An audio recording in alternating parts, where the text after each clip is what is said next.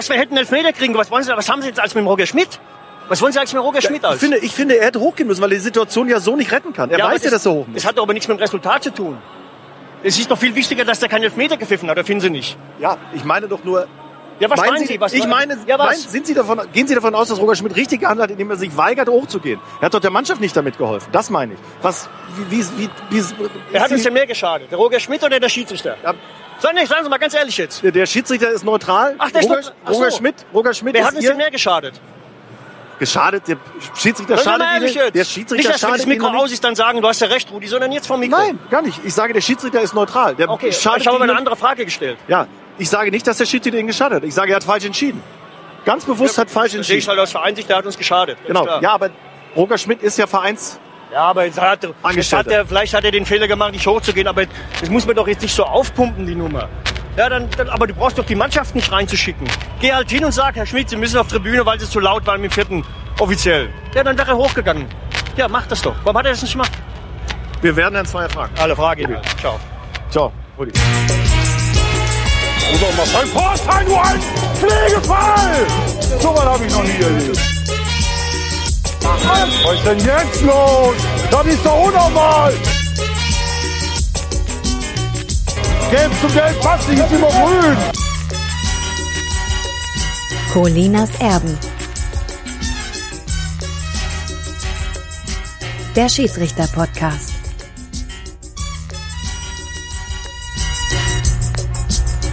Einen wunderschönen guten Tag.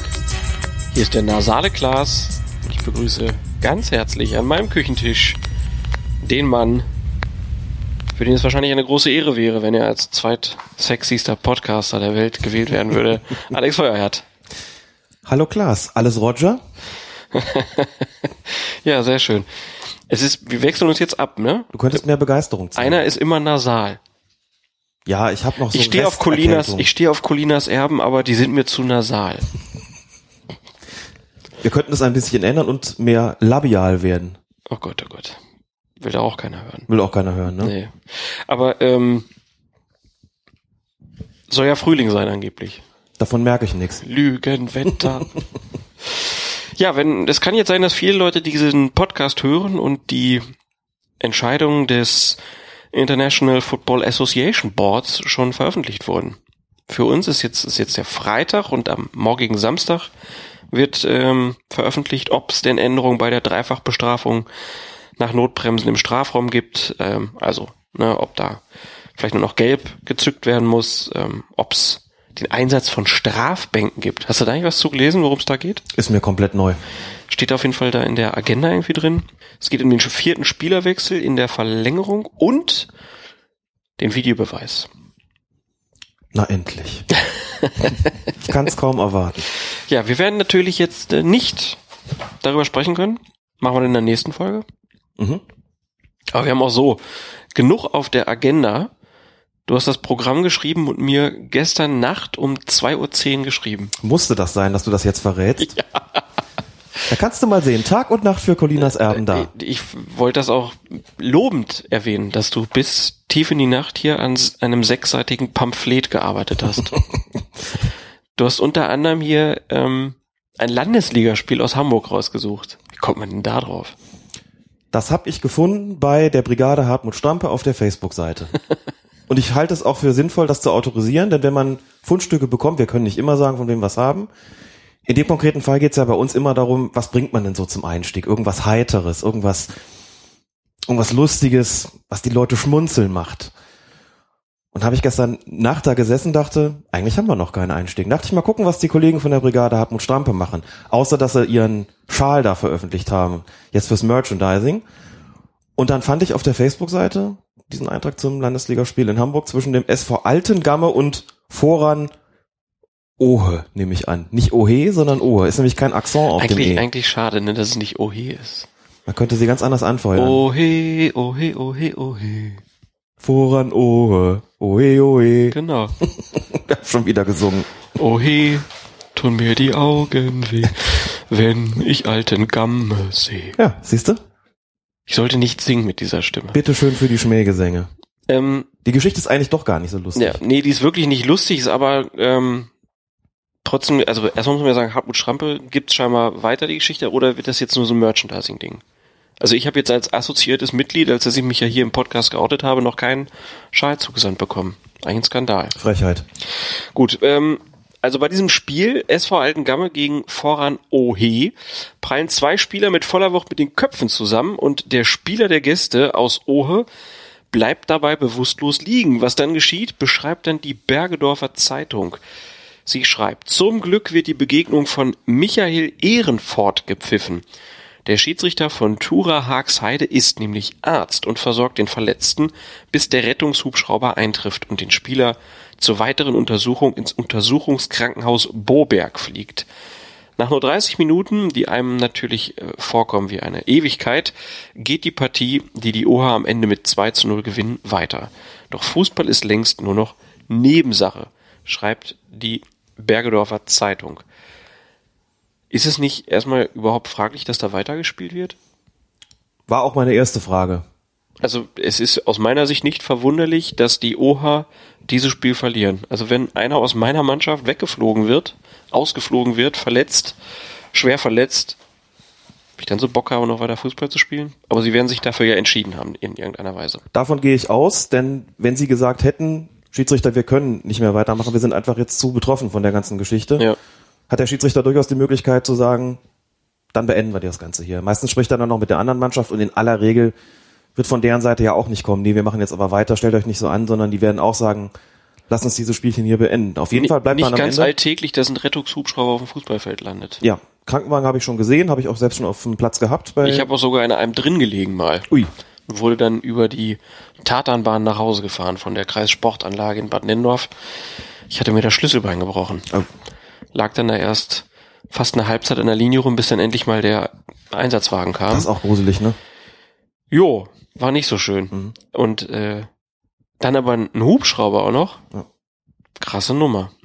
Aber man muss sagen, der Schiedsrichter, dein Freund und Lebensretter. ja, aber wirklich. Krass. Also krasses Glück, dass da dann einer ist, der dann direkt helfen konnte. Wird er nicht vergessen, dieses Spiel, der Herr Ehrenfort. Ja, dann haben wir noch eine Geschichte, auch nicht lustig, aber kurios. Es geht um die Nachwuchsspieler des FC Valencia.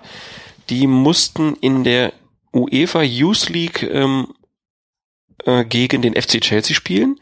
Ging um den äh, Einzug ins Viertelfinale. Und ähm, den Spaniern wurde ein klares Tor im Elfmeterschießen verweigert.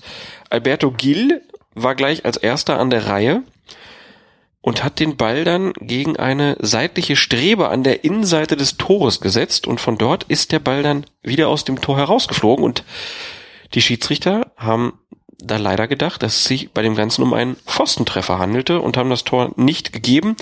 Alle anderen Schützen haben getroffen und Valencia ist dann im Viertelfinale, nee, im Achtelfinale rausgeflogen. Man konnte also hinterher ganz genau sehen, dieser Ball war hundertprozentig hinter der Linie, da braucht es keine Torlinientechnik und nichts.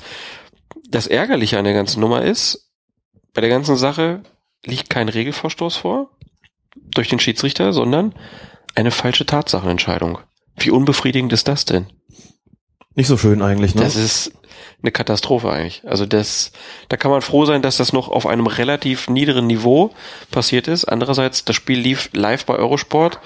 Ich habe das irgendwie durch Zufall, da kam irgendein Nachmittag, hatte ich gerade die Kiste laufen und habe gedacht, was ist das denn? Weil die Spieler von Valencia, die haben sich bei jedem einzelnen Schützen haben die sich auch drüber aufgeregt, was da passiert ist. Das hast du richtig gemerkt. Das kann ich auch nachvollziehen. Ja, klar. Viele haben protestiert und das Gespann nimmt dann die Entscheidung natürlich nicht mehr zurück.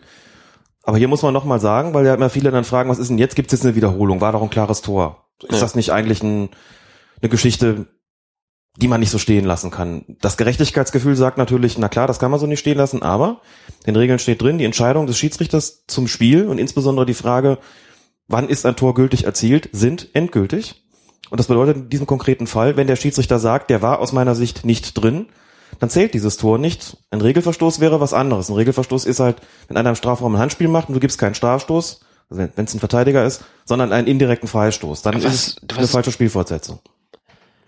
Okay. Hier Aber- liegt natürlich genau das vor im Grunde genommen, Ja. in quasi ein umgedrehter ähm, Art und Weise wie bei dem Phantomtor von Hoffenheim. Damals war der Ball nicht drin, es wurde auf Tor entschieden. Hier ist er drin gewesen, es wurde auf kein Tor entschieden.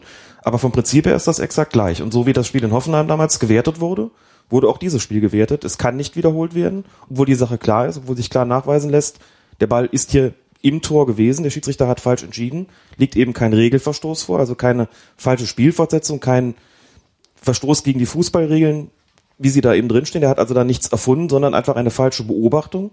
Damit hat er eine falsche Tatsachenentscheidung getroffen und genau dazwischen verläuft die Grenze, dazwischen liegt doch der Unterschied und deswegen ist diese Entscheidung endgültig. Auch wenn jeder gesehen hat, das hat nicht gestimmt. So, jetzt haben wir erklärt, wie die Regeln sind und dass das alles seinen Sinn nach den Regeln hat, aber hier machen die Regeln noch keinen Sinn. Das ist natürlich richtig, aber da siehst du natürlich wieder die starke Stellung des Schiedsrichters, genauso wie der Schiedsrichter auf dem Platz, wenn der Ball von der Latte dann hinter die Linie springt, eben gefragt ist, war der jetzt drin oder nicht drin. Genauso ist es beim Elfmeterschießen auch. Ist nichts anderes im Prinzip. Ne? Mhm. Du kannst ja auch bei einem bei einer Torerzielung während des Spiels sagen, jetzt gucken wir uns das Ganze nochmal an. Also denk an dieses Zweitligaspiel damals, was war es? MSV Duisburg gegen habe ich jetzt leider vergessen, FSV Frankfurt möglicherweise, bin aber jetzt nicht ganz sicher, wo der Ball von der Linie, von der, von der Latte kommt und springt einen Meter vor der Linie auf.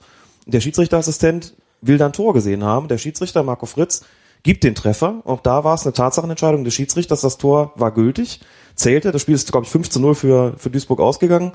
Gegner war bestimmt nicht Frankfurt, sondern jemand anders, egal da ist es dann umgekehrt gewesen. Er gibt ein Tor, wo keins gewesen ist, also wie in Hoffenheim und hier war es eben umgekehrt. Und ob Elfmeterschießen oder laufendes Spiel, egal. Starke Stellung des Schiedsrichters in den Regeln, klare Ansage, die Entscheidungen sind endgültig, da geht keiner mehr dran, egal was hinterher gewesen ist. Dann war es halt falsch. Punkt.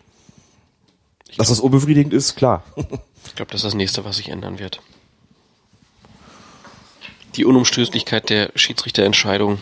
Glaube ich nicht. Das ist, äh, das hat so was Relikthaftes. Naja, klar, weil du natürlich die Technik inzwischen hast, sowas nachzuweisen, weil jeder sagt, guck mal, das ist ein paar Minütchen nach dem Spiel, beziehungsweise eigentlich im Spiel schon. Ich habe jetzt ja. das nicht gesehen auf Eurosport.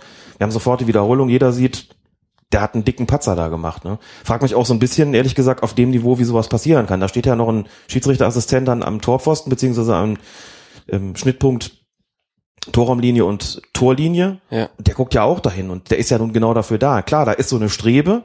Die Strebe ist aus Metall und wenn's Klack macht und der springt wieder raus, dass du den Verdacht hast. Oh, da war es wohl Pfosten. Kann ich sogar noch nachvollziehen. Uns haben Hörer gefragt oder Leser auf Twitter gefragt, ist das überhaupt regulär, da so eine Strebe zu haben? Ich gesagt, naja, die werden schon vorm Spiel das Spielfeld natürlich kontrolliert haben und das ist das natürlich war, zugelassen. Das, das war so eine Art Trainingstor eher. Ne? Also, so sah es aus. Ähm, das ist ja jetzt, die spielen ja auch nicht in einem großen Stadion, diese ähm, Youth League Spiele, sondern das was ob das ein Kunstrasenplatz vielleicht sogar war. Also auf jeden Fall mehr so nach so einer Außenanlage irgendwie aus, das ganze Ding.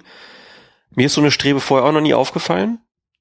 Halt das, Gele das Gelenk unten am Pfosten wurde dadurch so ein bisschen verstärkt. Keine Ahnung. War auf jeden Fall ungewöhnlich und ähm, vielleicht haben genau deshalb, weil die Schiedsrichter auch nicht so, weil man das nicht erwartet, dass ein Ball von dort so zurückspringt, haben sie gedacht, dann muss es der Pfosten gewesen sein. Gute Erklärung dafür. Das darf natürlich nicht passieren. Ne? Es sind sechs Augen. Einer muss sagen, nee Jungs, ja, der war drin. Davon müssen wir nicht, darüber müssen wir nicht ja. diskutieren, ganz klar. Ja, dann würde ich sagen, verlassen wir hier wieder diesen komischen Wettbewerb Youth League und kommen mal zu einem anderen komischen Wettbewerb, wo einfach Spieler vom Platz geschickt werden und keiner mehr weiß warum, zur Bundesliga. Und wir hören mal rein, was die Protagonisten zu dieser ganzen Aktion denn zu sagen haben und fangen mit den Kommentatoren an. Die waren nämlich auch, ja, fast äh, überfordert mit der Situation. Keiner wusste genau, was passiert ist. Das Spiel hieß Bayer Leverkusen gegen Borussia Dortmund, 22. Spieltag der Fußball-Bundesliga. Es gab in der ersten Halbzeit einmal eine kurze Situation, wo Herr Zweier zu mir gekommen ist und ja, mich äh, aufgefordert hat, den vierten Offiziellen nicht zu berühren den ich das ganze Spiel nicht äh, äh, berührt äh, habe. Ähm, das hat der vierte Offizielle mir auch bestätigt und hat gesagt, das war ein Missverständnis. Er wird das gleich klären in der Halbzeitpause mit Herrn Zweier. Das war das ein, der einzige Kontakt, den, den, ich mit Herrn Zweier hatte. Nicht in den Katakomben, nicht vor dem Spiel, nicht, nicht nach dem Spiel. Überhaupt kein Kontakt. Leider auch nicht während des Spiels. Das Tor von Borussia Dortmund hätte nicht jeder gegeben, weil da ein Freistoß ausgeführt wurde, aber sechs Meter weiter vorne, als das Foul begangen wurde. In der Situation hat sich Dortmund klaren Vorteil verschafft und das habe ich versucht zu artikulieren. Natürlich ein bisschen äh, emotional, wie wie das so ist. Und dann hat äh, ja, der Schiedsrichter mir aus äh, gefühlten 70 Meter Entfernung gezeigt, dass ich anscheinend auf die Tribüne soll. Spiel ist immer noch unterbrochen, es wird immer noch diskutiert, es wird getrunken. Tatsache ist, Borussia Dortmund führt hier mit 1 zu 0. Nein, da habe ich in dem Moment nicht drüber äh, nachgedacht. Also ähm, der Schiedsrichter hat das ja dann über Stefan Kiesling gemacht. Der hat mir beim ersten Mal gesagt, dass ich auf die Tribüne ähm, soll, habe ich ihm gesagt, ich möchte mit dem Schiedsrichter äh, sprechen. Und, und beim zweiten Mal hat er gesagt, er würde das Spiel abbrechen. Ich sage, der braucht das Spiel nicht abbrechen. Ich möchte einfach nur einmal kurz mit ihm sprechen.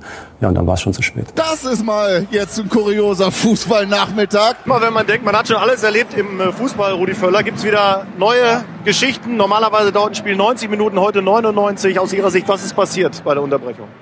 Ja, Schiedsrichter meinte, äh, es ein bisschen spannender machen zu müssen. Natürlich kann man darüber diskutieren, ob unser Trainer auf die Tribüne muss oder nicht. Das ist, liegt ja letztendlich in der Entscheidung des Schiedsrichters. Aber man kann es ihm auch äh, vernünftig erklären. Das habe ich ihm auch dann gesagt bei der Unterbrechung, warum er das nicht gemacht hat. Weil so ein Spiel dann einfach zu unterbrechen und dann so eine, so eine Hektik reinzubringen, das war völlig unnötig. Ich habe versucht, eben halt mit dem vierten Offiziellen zu kommunizieren. Natürlich anscheinend zu, äh, zu stark. Deshalb ähm, ist ja auch der Verweis ausgesprochen worden. Ich, ich habe ja nicht mit dem Schiedsrichter gesprochen, den Schiedsrichter beleidigt oder irgendwas, sondern ich habe mich beim vierten Offiziellen zu stark äh, beschwert anscheinend. Deshalb hat der vierte Offizielle den Schiedsrichter informiert, dass ich auf die Tribüne ähm, soll. Und dann kam ja das, äh, das Handsignal aus sehr großer äh, Entfernung, wo ich dann quasi das zu deuten hatte. Was macht Zweier? Das ist die große Frage. Zweier geht in die Kabine. Zweier geht in die Kabine. Zweier geht in die Kabine. Ist was passiert, was wir auf dem Reporterplatz jetzt haben nicht sehen können, weil wir uns konzentriert haben auf die Proteste. Kiesling und äh, Sko, die da diskutierten auf der Tribüne, allgemeine Diskussion. Was ist los? Ich weiß nicht, ob das Spiel überhaupt noch mal weitergeht. Dortmund führt mit 1 zu 0. So habe ich es gesehen, so steht es auf der Anzeigentafel und so hat der Schiri auch gesehen.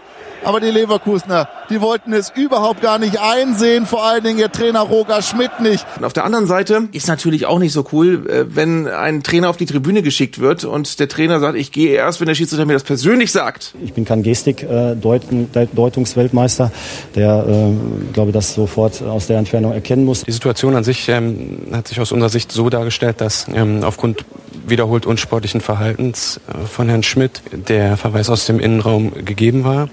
Der ist von mir persönlich ausgesprochen worden ähm, über eine gewisse Distanz, aber ähm, bei deutlichem Blickkontakt mit Herrn Schmidt. Deshalb habe ich äh, darum gebeten, mir das zumindest zu erklären. Das wollte der Schiedsrichter anscheinend nicht und äh, ja, bin ich natürlich ein bisschen zu stur äh, geblieben, das weiß ich äh, auch und ähm, war mir auch nicht klar, dass, dass das Spiel dann abgebrochen wird.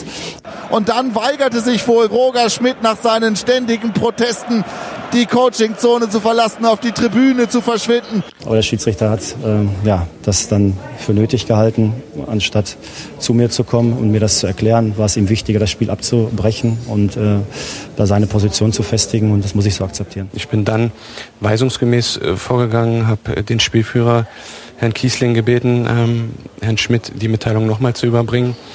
Ähm, das hat er einmal gemacht. Auch darauf wurde nicht entsprechend reagiert. Ich habe Herrn Kiesling eine zweite Chance gegeben und somit auch Herrn Schmidt. Auch ähm, dieser wiederholten Aufforderung ist der Trainer nicht nachgekommen. Ähm, provoziert er ja auch den Abbruch. Weil das Reglement sieht das vor, wenn der Trainer nicht hochgeht, muss der Schiedsrichter das Spiel unterbrechen. Ja, aber da geht doch, warum geht denn der Schiedsrichter nicht hin und sagt ihm, ich schicke sie jetzt auf die Tribüne, weil. Das müssen wir jetzt Herrn Zweier fragen. Da Das habe ich ihn auch gefragt, konnte mir keine Antwort geben. Kann ich aber, weil er nicht muss.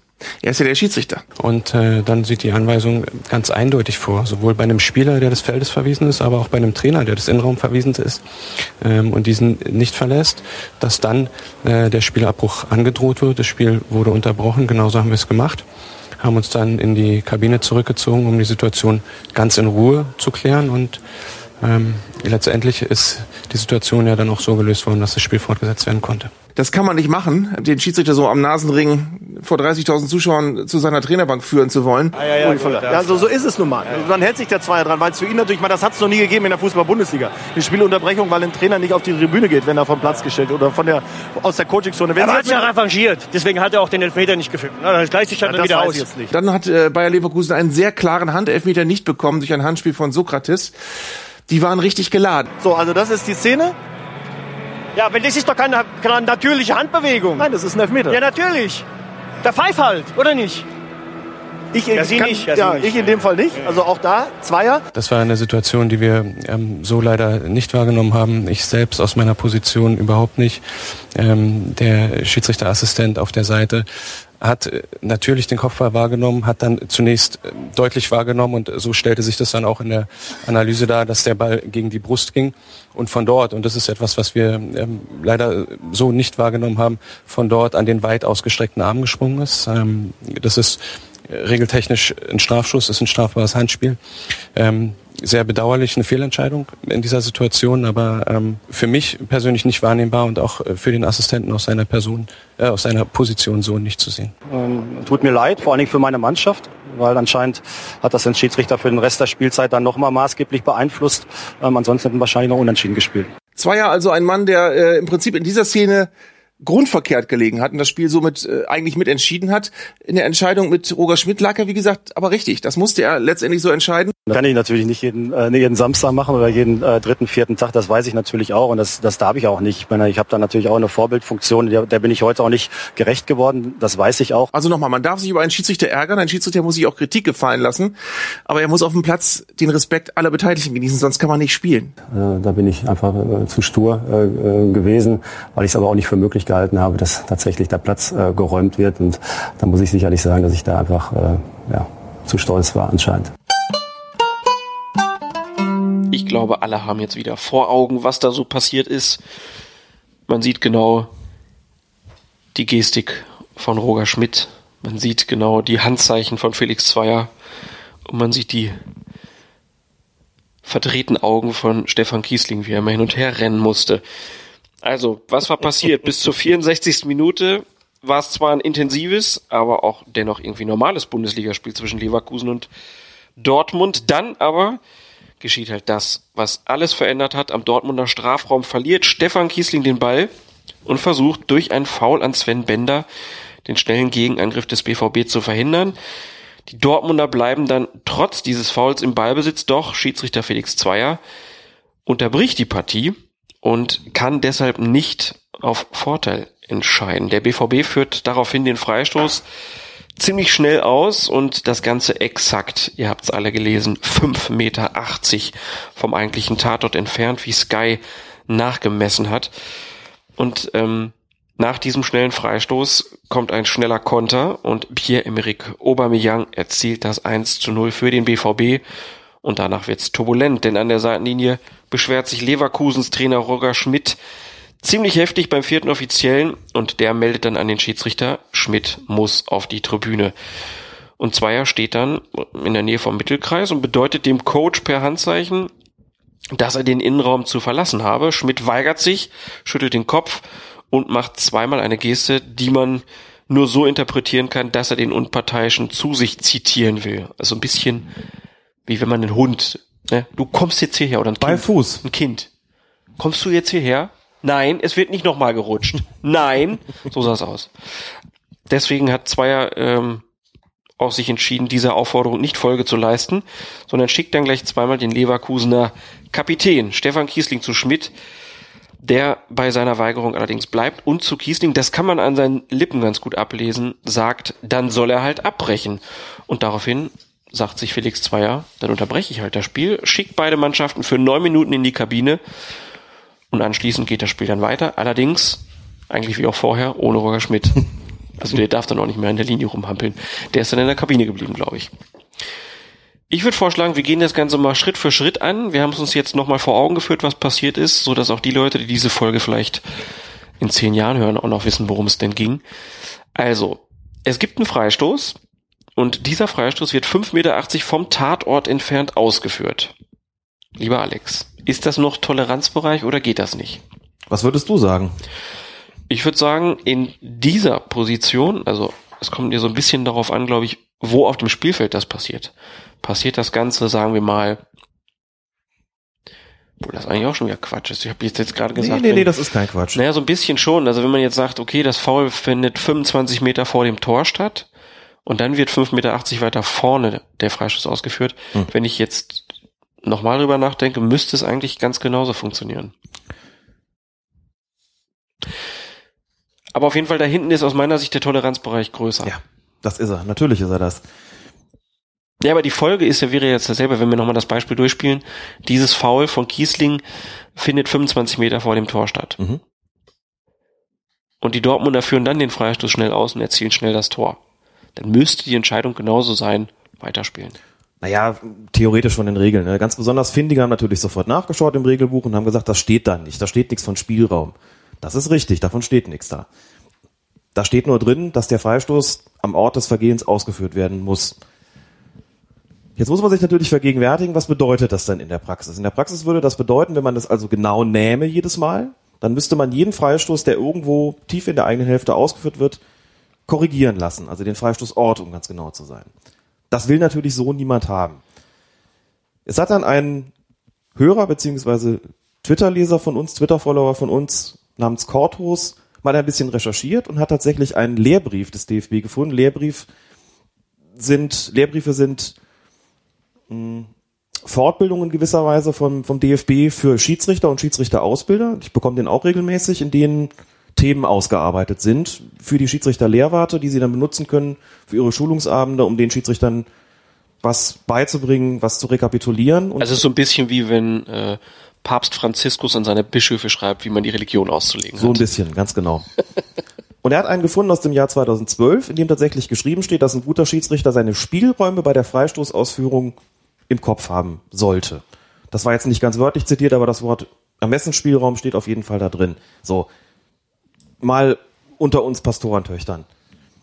Es ist genauso, wie du gesagt hast. Je weiter das quasi in der eigenen Hälfte ist, desto größer ist auch der Toleranzbereich. Nirgendwo steht festgelegt, nirgendwo ist festgelegt, nirgendwo steht geschrieben, wie groß dieser Toleranzbereich sein darf. Drei Meter, vier Meter, fünf Meter achtzig. Das ist natürlich eine Ermessensentscheidung des Schiedsrichters. So, es ist klar, je näher das ans gegnerische Tor geht, desto genauer ist man auch. Wenn also ein Foul 18,50 Meter vor dem Tor passiert, dann gibt man den Freistoß auch aus 18,50 Meter oder von mir aus aus 19 Metern. Also jedenfalls wird man da ziemlich genau, während man in der eigenen Hälfte nicht so genau ist, um den Spielfluss nicht zu unterbrechen. Das ist ja der Hauptgrund. Da wären die Leute ja sonst genervt davon. Jetzt stellen wir uns mal vor, in dieser Situation, über die wir ja gerade sprechen, hätte der Schiedsrichter zurückgepfiffen. Man muss schon auch ein bisschen jetzt wieder mit dem Sinn und Geist der Spielregeln argumentieren. Dortmund erleidet ein Foul, bleibt aber im Ballbesitz.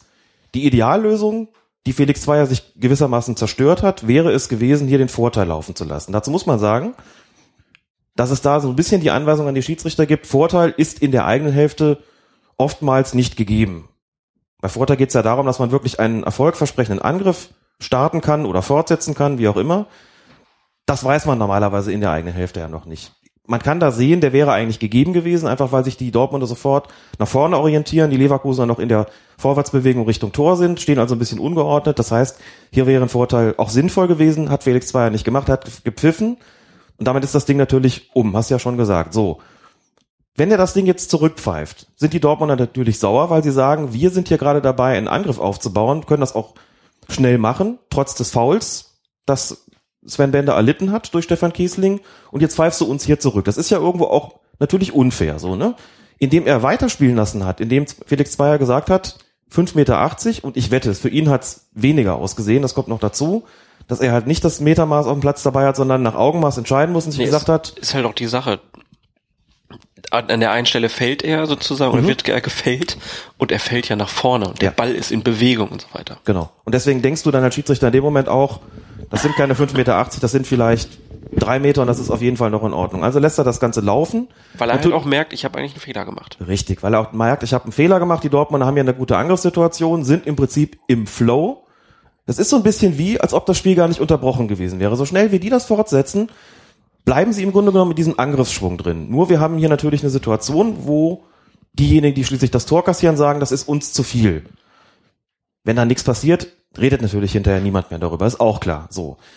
Um also die Frage zu beantworten, der Toleranzbereich ist nicht festgelegt. Ich persönlich würde sagen, 5,80 Meter sind auf jeden Fall an der Grenze.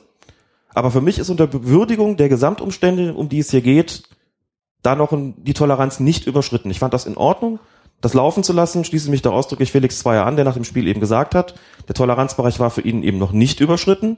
Deswegen fand ich es in Ordnung und vertretbar, hier laufen zu lassen. Und nochmal, wenn wir anfingen, jeden Freistoß Zentimeter genau an der Stelle ausführen zu lassen, an der sich das Foul ereignet hat. Wahnsinn. Da sind sofort alle genervt. Die Spieler, die Trainer, die Zuschauer, will niemand. Meine sehr verehrten Damen und Herren, Sie hören Colinas Erben. Willkommen im Ermessensspielraum. sehr schön.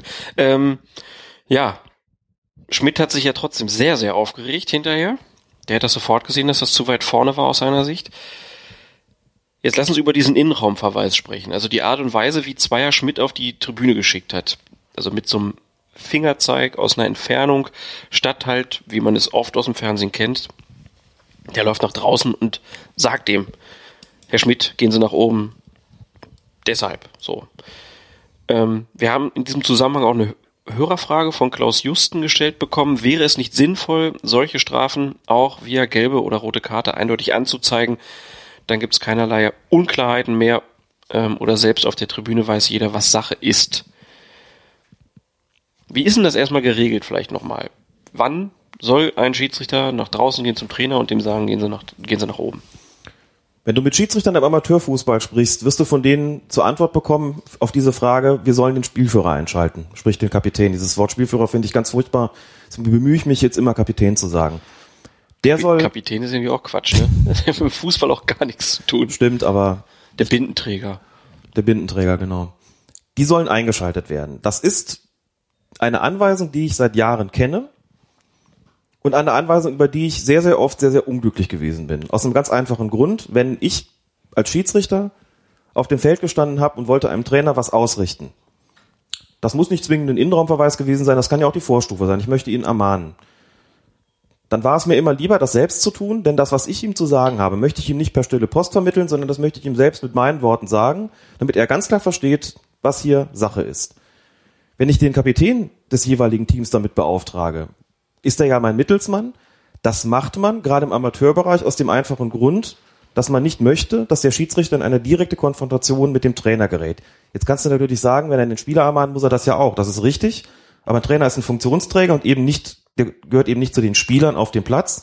Deswegen sagt man, wenn der so erregt ist, dass er angesprochen werden muss, soll das der Kapitän erledigen, weil der sozusagen als Puffer dann zwischen den beiden fungiert und das Ganze so ein bisschen abfedert, weil völlig klar ist, dass der Trainer sich gegenüber seinem eigenen Kapitän ja nicht so echauffiert und nicht so aufführt, wie er es gegenüber dem Schiedsrichter täte. Es mag auch ein bisschen was damit zu, äh, zu tun haben, dass man sagt, viele Schiedsrichter im Amateurbereich sind dann in so einer sehr angespannten Situation, der der Trainer draußen so ein bisschen randaliert, vielleicht nicht unbedingt in der Lage, die richtigen Worte zu finden. Also man möchte sie da auch ein bisschen vor dem allzu heftigen Einfluss, vor der allzu heftigen Beschimpfung vielleicht des Trainers schützen und sagt deshalb bitte der Kapitän. Das kennen alle. Es gibt eine Menge Schiedsrichter, die sich dem so still und heimlich so ein bisschen widersetzen. Ich muss gestehen, ich habe das auch sehr oft gemacht. Insbesondere dann, wenn ich keinen offiziellen Schiedsrichterbeobachter draußen hatte. Denn auch da gibt's ganz verschiedene Exemplare. Ja, okay. Ganz verschiedene Exemplare. Es gibt Schiedsrichterbeobachter, die werden wirklich unruhig, wenn du das direkt selbst machst. Die sagen dir hinterher vielleicht in der Kabine oder spätestens in dem offiziellen Beobachtungsbogen, Schiedsrichter verstieß gegen die Anweisung, indem er den Trainer selbst ermahnte oder selbst auf die Tribüne schickte. So, das ist eigentlich unsinnig, denn man muss halt gucken, wie ist die Situation. Kann man das machen oder nicht? Das heißt, ich hatte Situationen, in denen fand ich das angemessen, mit dem selbst zu sprechen. Ich hatte aber auch Situationen, wo ich gedacht habe, ich glaube, es ist besser, den Kapitän zu holen. Das habe ich situativ entschieden, habe mich ganz bewusst über diese Anweisung, den Kapitän einzuschalten, oft hinweggesetzt. Ich stelle mir gerade so ein D-Jugendspiel vor, wo ich dann ja. so einen kleinen Stöpsel mir da holen muss und sag, sagst du deinem Trainer mal, also wenn er jetzt noch mal was sagt, dann kommt er aber raus. So, ich war jetzt, da hab, soweit habe ich gar nicht gedacht, du hast natürlich vollkommen recht. Ich habe jetzt vom Erwachsenenfußball gesprochen, Männer wie Frauen. Im Jugendbereich ist es vollkommen klar, wenn ich ein D-Jugendspiel, C-Jugendspiel, auch noch ein B-Jugendspiel pfeife, das mache ich nicht über den Kapitän, das ist doch klar. Bei A-Jugend eigentlich auch nicht. Da kann man es eigentlich komplett vergessen. Aber reden wir mal über den Erwachsenenfußball. Wie gesagt, habe ich mich auch oft drüber hinweggesetzt. Wenn ich heute als Schiedsrichterbeobachter auf der Tribüne sitze und habe einen Schiedsrichter zu beobachten und der geht selbst zum Trainer, habe ich in der Regel nichts dagegen. Wenn ich das Gefühl habe, da wäre besser der Kapitän eingeschaltet worden, bespreche ich das mit dem Schiedsrichter. Das heißt, ich handhabe das da auch eher lax ich will damit nur sagen, diese Anweisung ist eben seit Jahren im Amateurfußball bekannt und darüber wundert sich eigentlich auch niemand, wenn der Kapitän da vom Schiedsrichter geschickt wird. In der Bundesliga und überhaupt im Profifußball und auch in den höheren Amateurspielklassen ist es tatsächlich eher üblich, dass die Schiedsrichter selbst dahin gehen und mit den Trainern sprechen. Insofern fordert Roger Schmidt in gewisser Weise ein Gewohnheitsrecht ein, indem er sagt, er kann mir das auch selbst sagen. Das Recht, eine Erklärung zu bekommen, hat er selbstverständlich nicht. Das ist nun mal so. Man kann höchstens sagen, ist es jetzt sinnvoll, ihm das nochmal zu verklausulieren? Sagt man nicht, ne? Verklausulieren ist was ganz anderes. Man sagt verklickern. Ja, Gut, dass ich das noch rechtzeitig gemerkt habe. Sonst gäbe es jetzt wieder den Sprachshitstorm. Jetzt bin ich aus dem Konzept gekommen, natürlich. Sprachshitstorm. Sprachshitstorm. Da muss ich mich so konzentrieren. Genau. Ja. Also er hat, er hat äh, Kein kein, Recht, Recht, drauf, dass man ihm das erklärt. So. Damit ist erstmal nur gesagt, was eben tausende von Amateurschiedsrichtern kennen, ist das, was Felix Zweier da auch letztlich praktiziert hat. In der Regel geht Felix Zweier natürlich selbst auch raus und sagt dem das. Dazu muss man ja auch sagen, kurz noch bevor du dann zum nächsten Punkt vielleicht kommst, er war ja schon mal draußen. Er war ja, glaube ich, in der ersten Hälfte schon mal bei Roger Schmidt und hat ihn angezählt. Aber da wurde ja dann im Nachhinein gesagt, das wäre gar nicht so wild gewesen. Das wurde sozusagen wieder zurückgezogen. Jo, vielleicht. Was ich gelesen habe, war, dass der vierte Offizielle Felix Zweier gesagt haben soll, muss man ja sagen. Roger Schmidt hat mich angefasst und dann war angeblich alles gar nicht so schlimm. Ich kann ja das beurteilen, was ich sehe. Und was ich gesehen habe, war, Felix Zweier sagt zu Roger Schmidt, jetzt ist hier mal ein bisschen ruhiger. Das heißt, er war schon mal draußen. Und es wird auf jeden Fall noch weitere Reibereien zwischen dem vierten Offiziellen und Roger Schmidt gegeben haben. Das heißt, das Maß hat sich immer weiter gefüllt im Laufe des Spiels. Und ist dann vielleicht irgendwann auch mal Du Bayern-Fan, das Maß hat sich gefüllt. Ne? Ja. Bist schon auf dem Oktoberfest. Und irgendwann ist es dann vielleicht mal Voll. voll Ja. gewesen. Genau. Und der Punkt war hier für ihn erreicht. Das heißt, er sich gedacht hat, nach diesem Tor und den vehementen Protesten von Roger Schmidt wegen dieser Freistoßgeschichte beim vierten Offiziellen hat Felix Zweier offenbar den Hinweis bekommen übers Headset von seinem vierten Mann draußen, Schmidt muss hoch, Schmidt muss auf die Tribüne. So, und Zweier hat in dem Moment beschlossen, ich nehme jetzt den Blickkontakt auf und hat ihm dann angezeigt, Schmidt hoch. Hat ja auch selbst gesagt, Felix Zweier, wir hatten Blickkontakt, ich stand zwar in einiger Entfernung, aber definitiv nicht so, dass da irgendwas misszuverstehen war.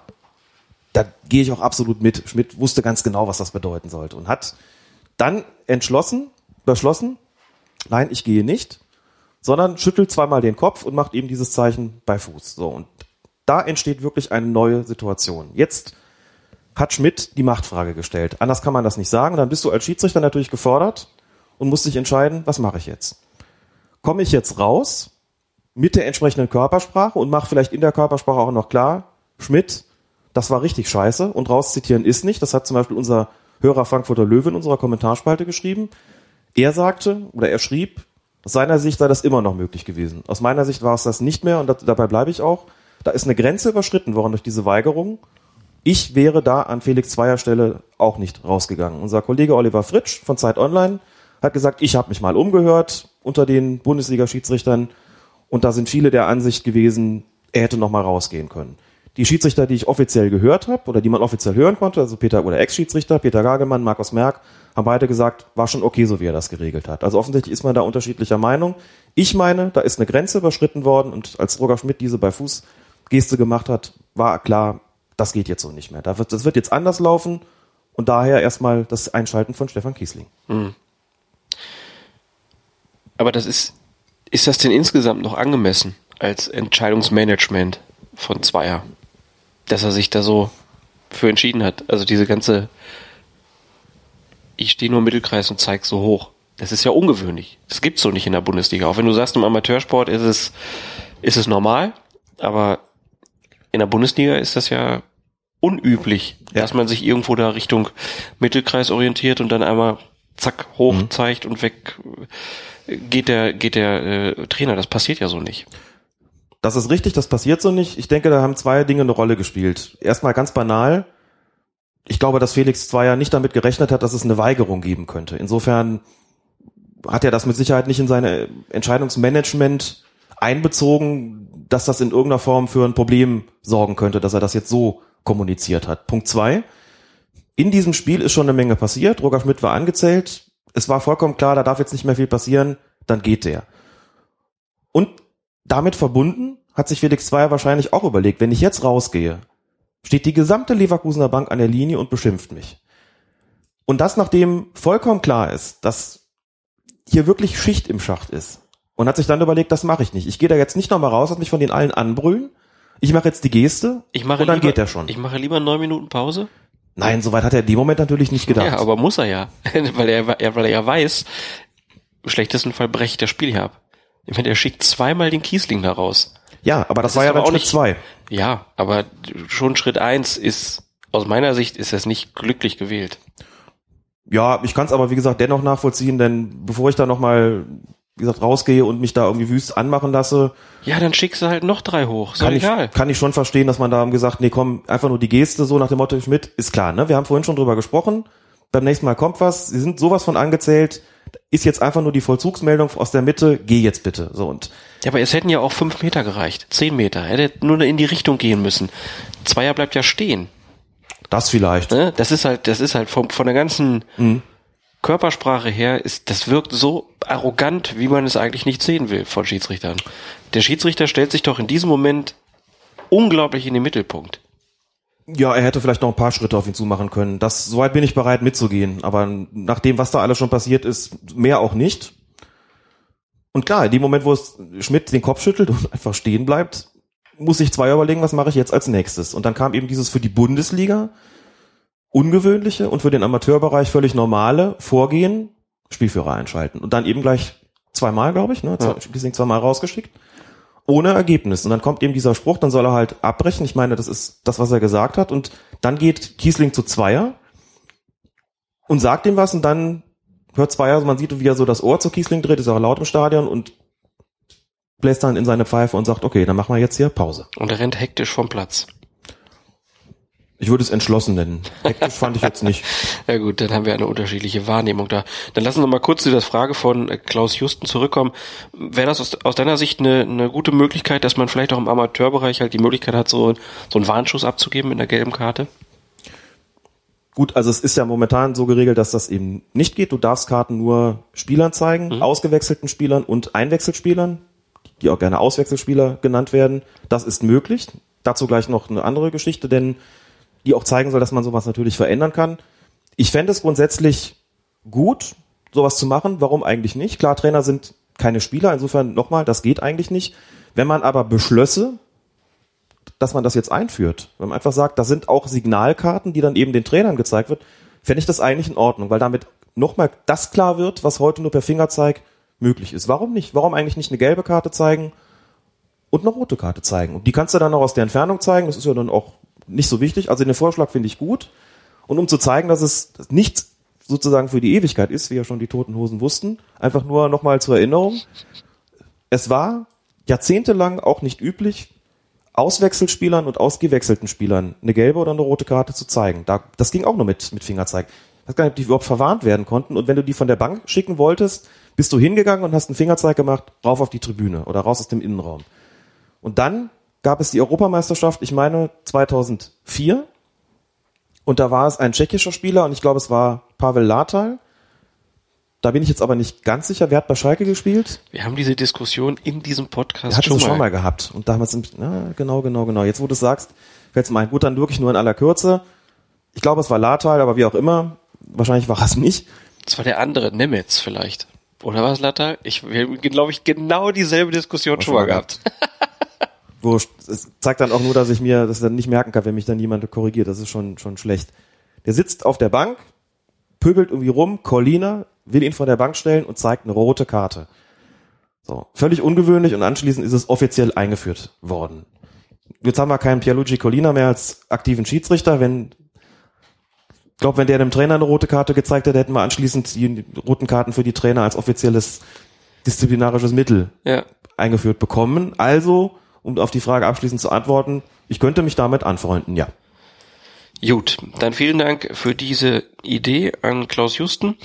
Ähm, ja, wo sind wir jetzt? Sind wir jetzt, also dieses Spiel, der hat ihn jetzt zweimal losgeschickt, den Kapitän. Ähm, und dann entscheidet er sich, das Spiel zu unterbrechen. Richtig so oder ist das zu viel Drama? Darüber kann man natürlich geteilter Meinung sein.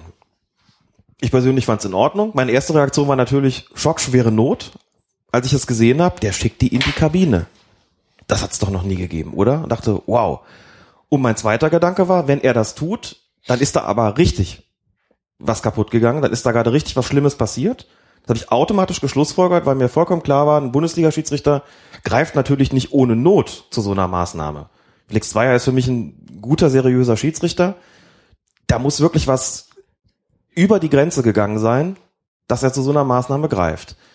Und auch da muss man ja immer so das Gesamte im Blick haben. Ne? Nicht nur das Spiel an sich. Und ich kann ja auch nachvollziehen, wenn Leute, die eben Bundesliga gucken und vielleicht auch nicht viel mehr als Bundesliga, dann sagen, muss das wirklich so sein? Kann man das nicht anders regeln? Aber auch da muss man vielleicht mal an den Amateurbereich denken. Und da verweise ich gerne auf den sehr, sehr schönen Artikel unseres geschätzten Kollegen mit dem Twitter-Nick Zugzwang74 mit bürgerlichen Namen Sven Metzger, der einen Blogartikel geschrieben hat auf der Seite, auf seinem Blog Sitzplatz Ultras, oder Sitzplatz Ultra, natürlich, er ist ja eine einzelne Person.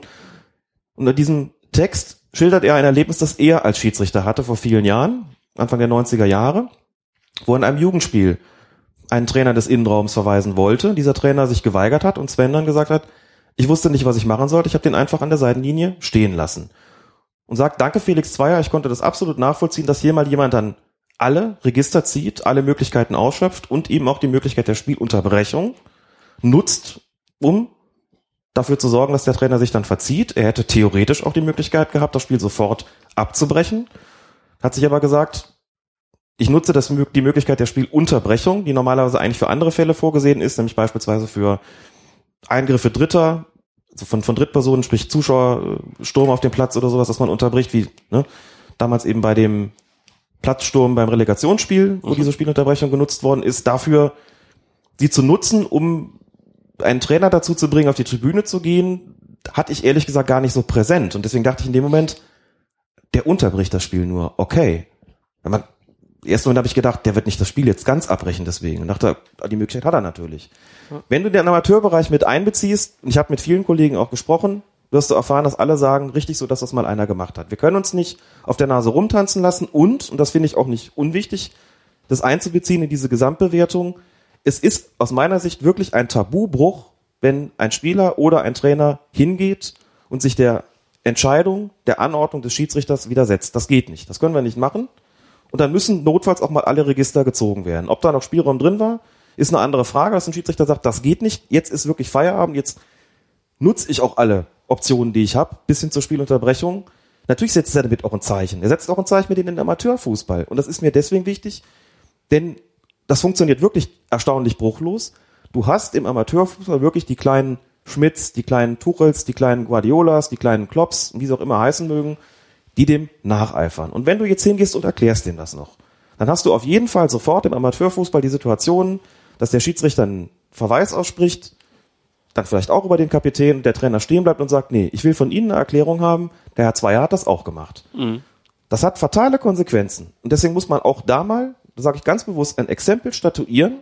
Und auch wenn das mit Drama verbunden ist, und das war's, keine Frage, und selbst wenn man noch eine Alternative hat, würde ich an dieser Stelle sagen, das war richtig so, das war vertretbar so, das war okay so, und das war auch mit Blick auf den Amateurfußball ein angemessenes Zeichen, hier das Spiel zu unterbrechen. Mir ist das zu viel Lob für Felix Zweier. Weil? Weil er sich mit dieser ganzen Aktion so dermaßen in den Mittelpunkt gestellt hat. Mhm. Also aus meiner Sicht haben sie sich da beide nicht mit Ruhm bekleckert. Zweier nicht und Schmidt nicht. Schmidt, Schmidts Verhalten ist unmöglich. Also sich dahinzustellen und den so zu sich her zu zitieren, äh, wie man es am besten nicht mal als Elternteil äh, mit Kindern machen sollte.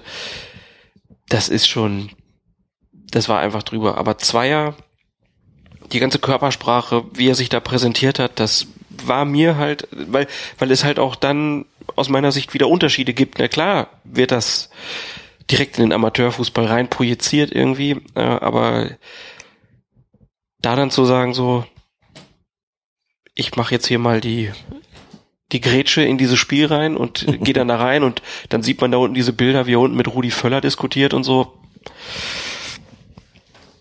Weiß ich nicht. Das mit dem im Mittelpunkt stehen finde ich zwar grundsätzlich ein gutes Argument, weil ich schon auch zustimmen würde, dass ein guter Schiedsrichter möglichst darauf achtet, dass er eben nicht in den Mittelpunkt rutscht.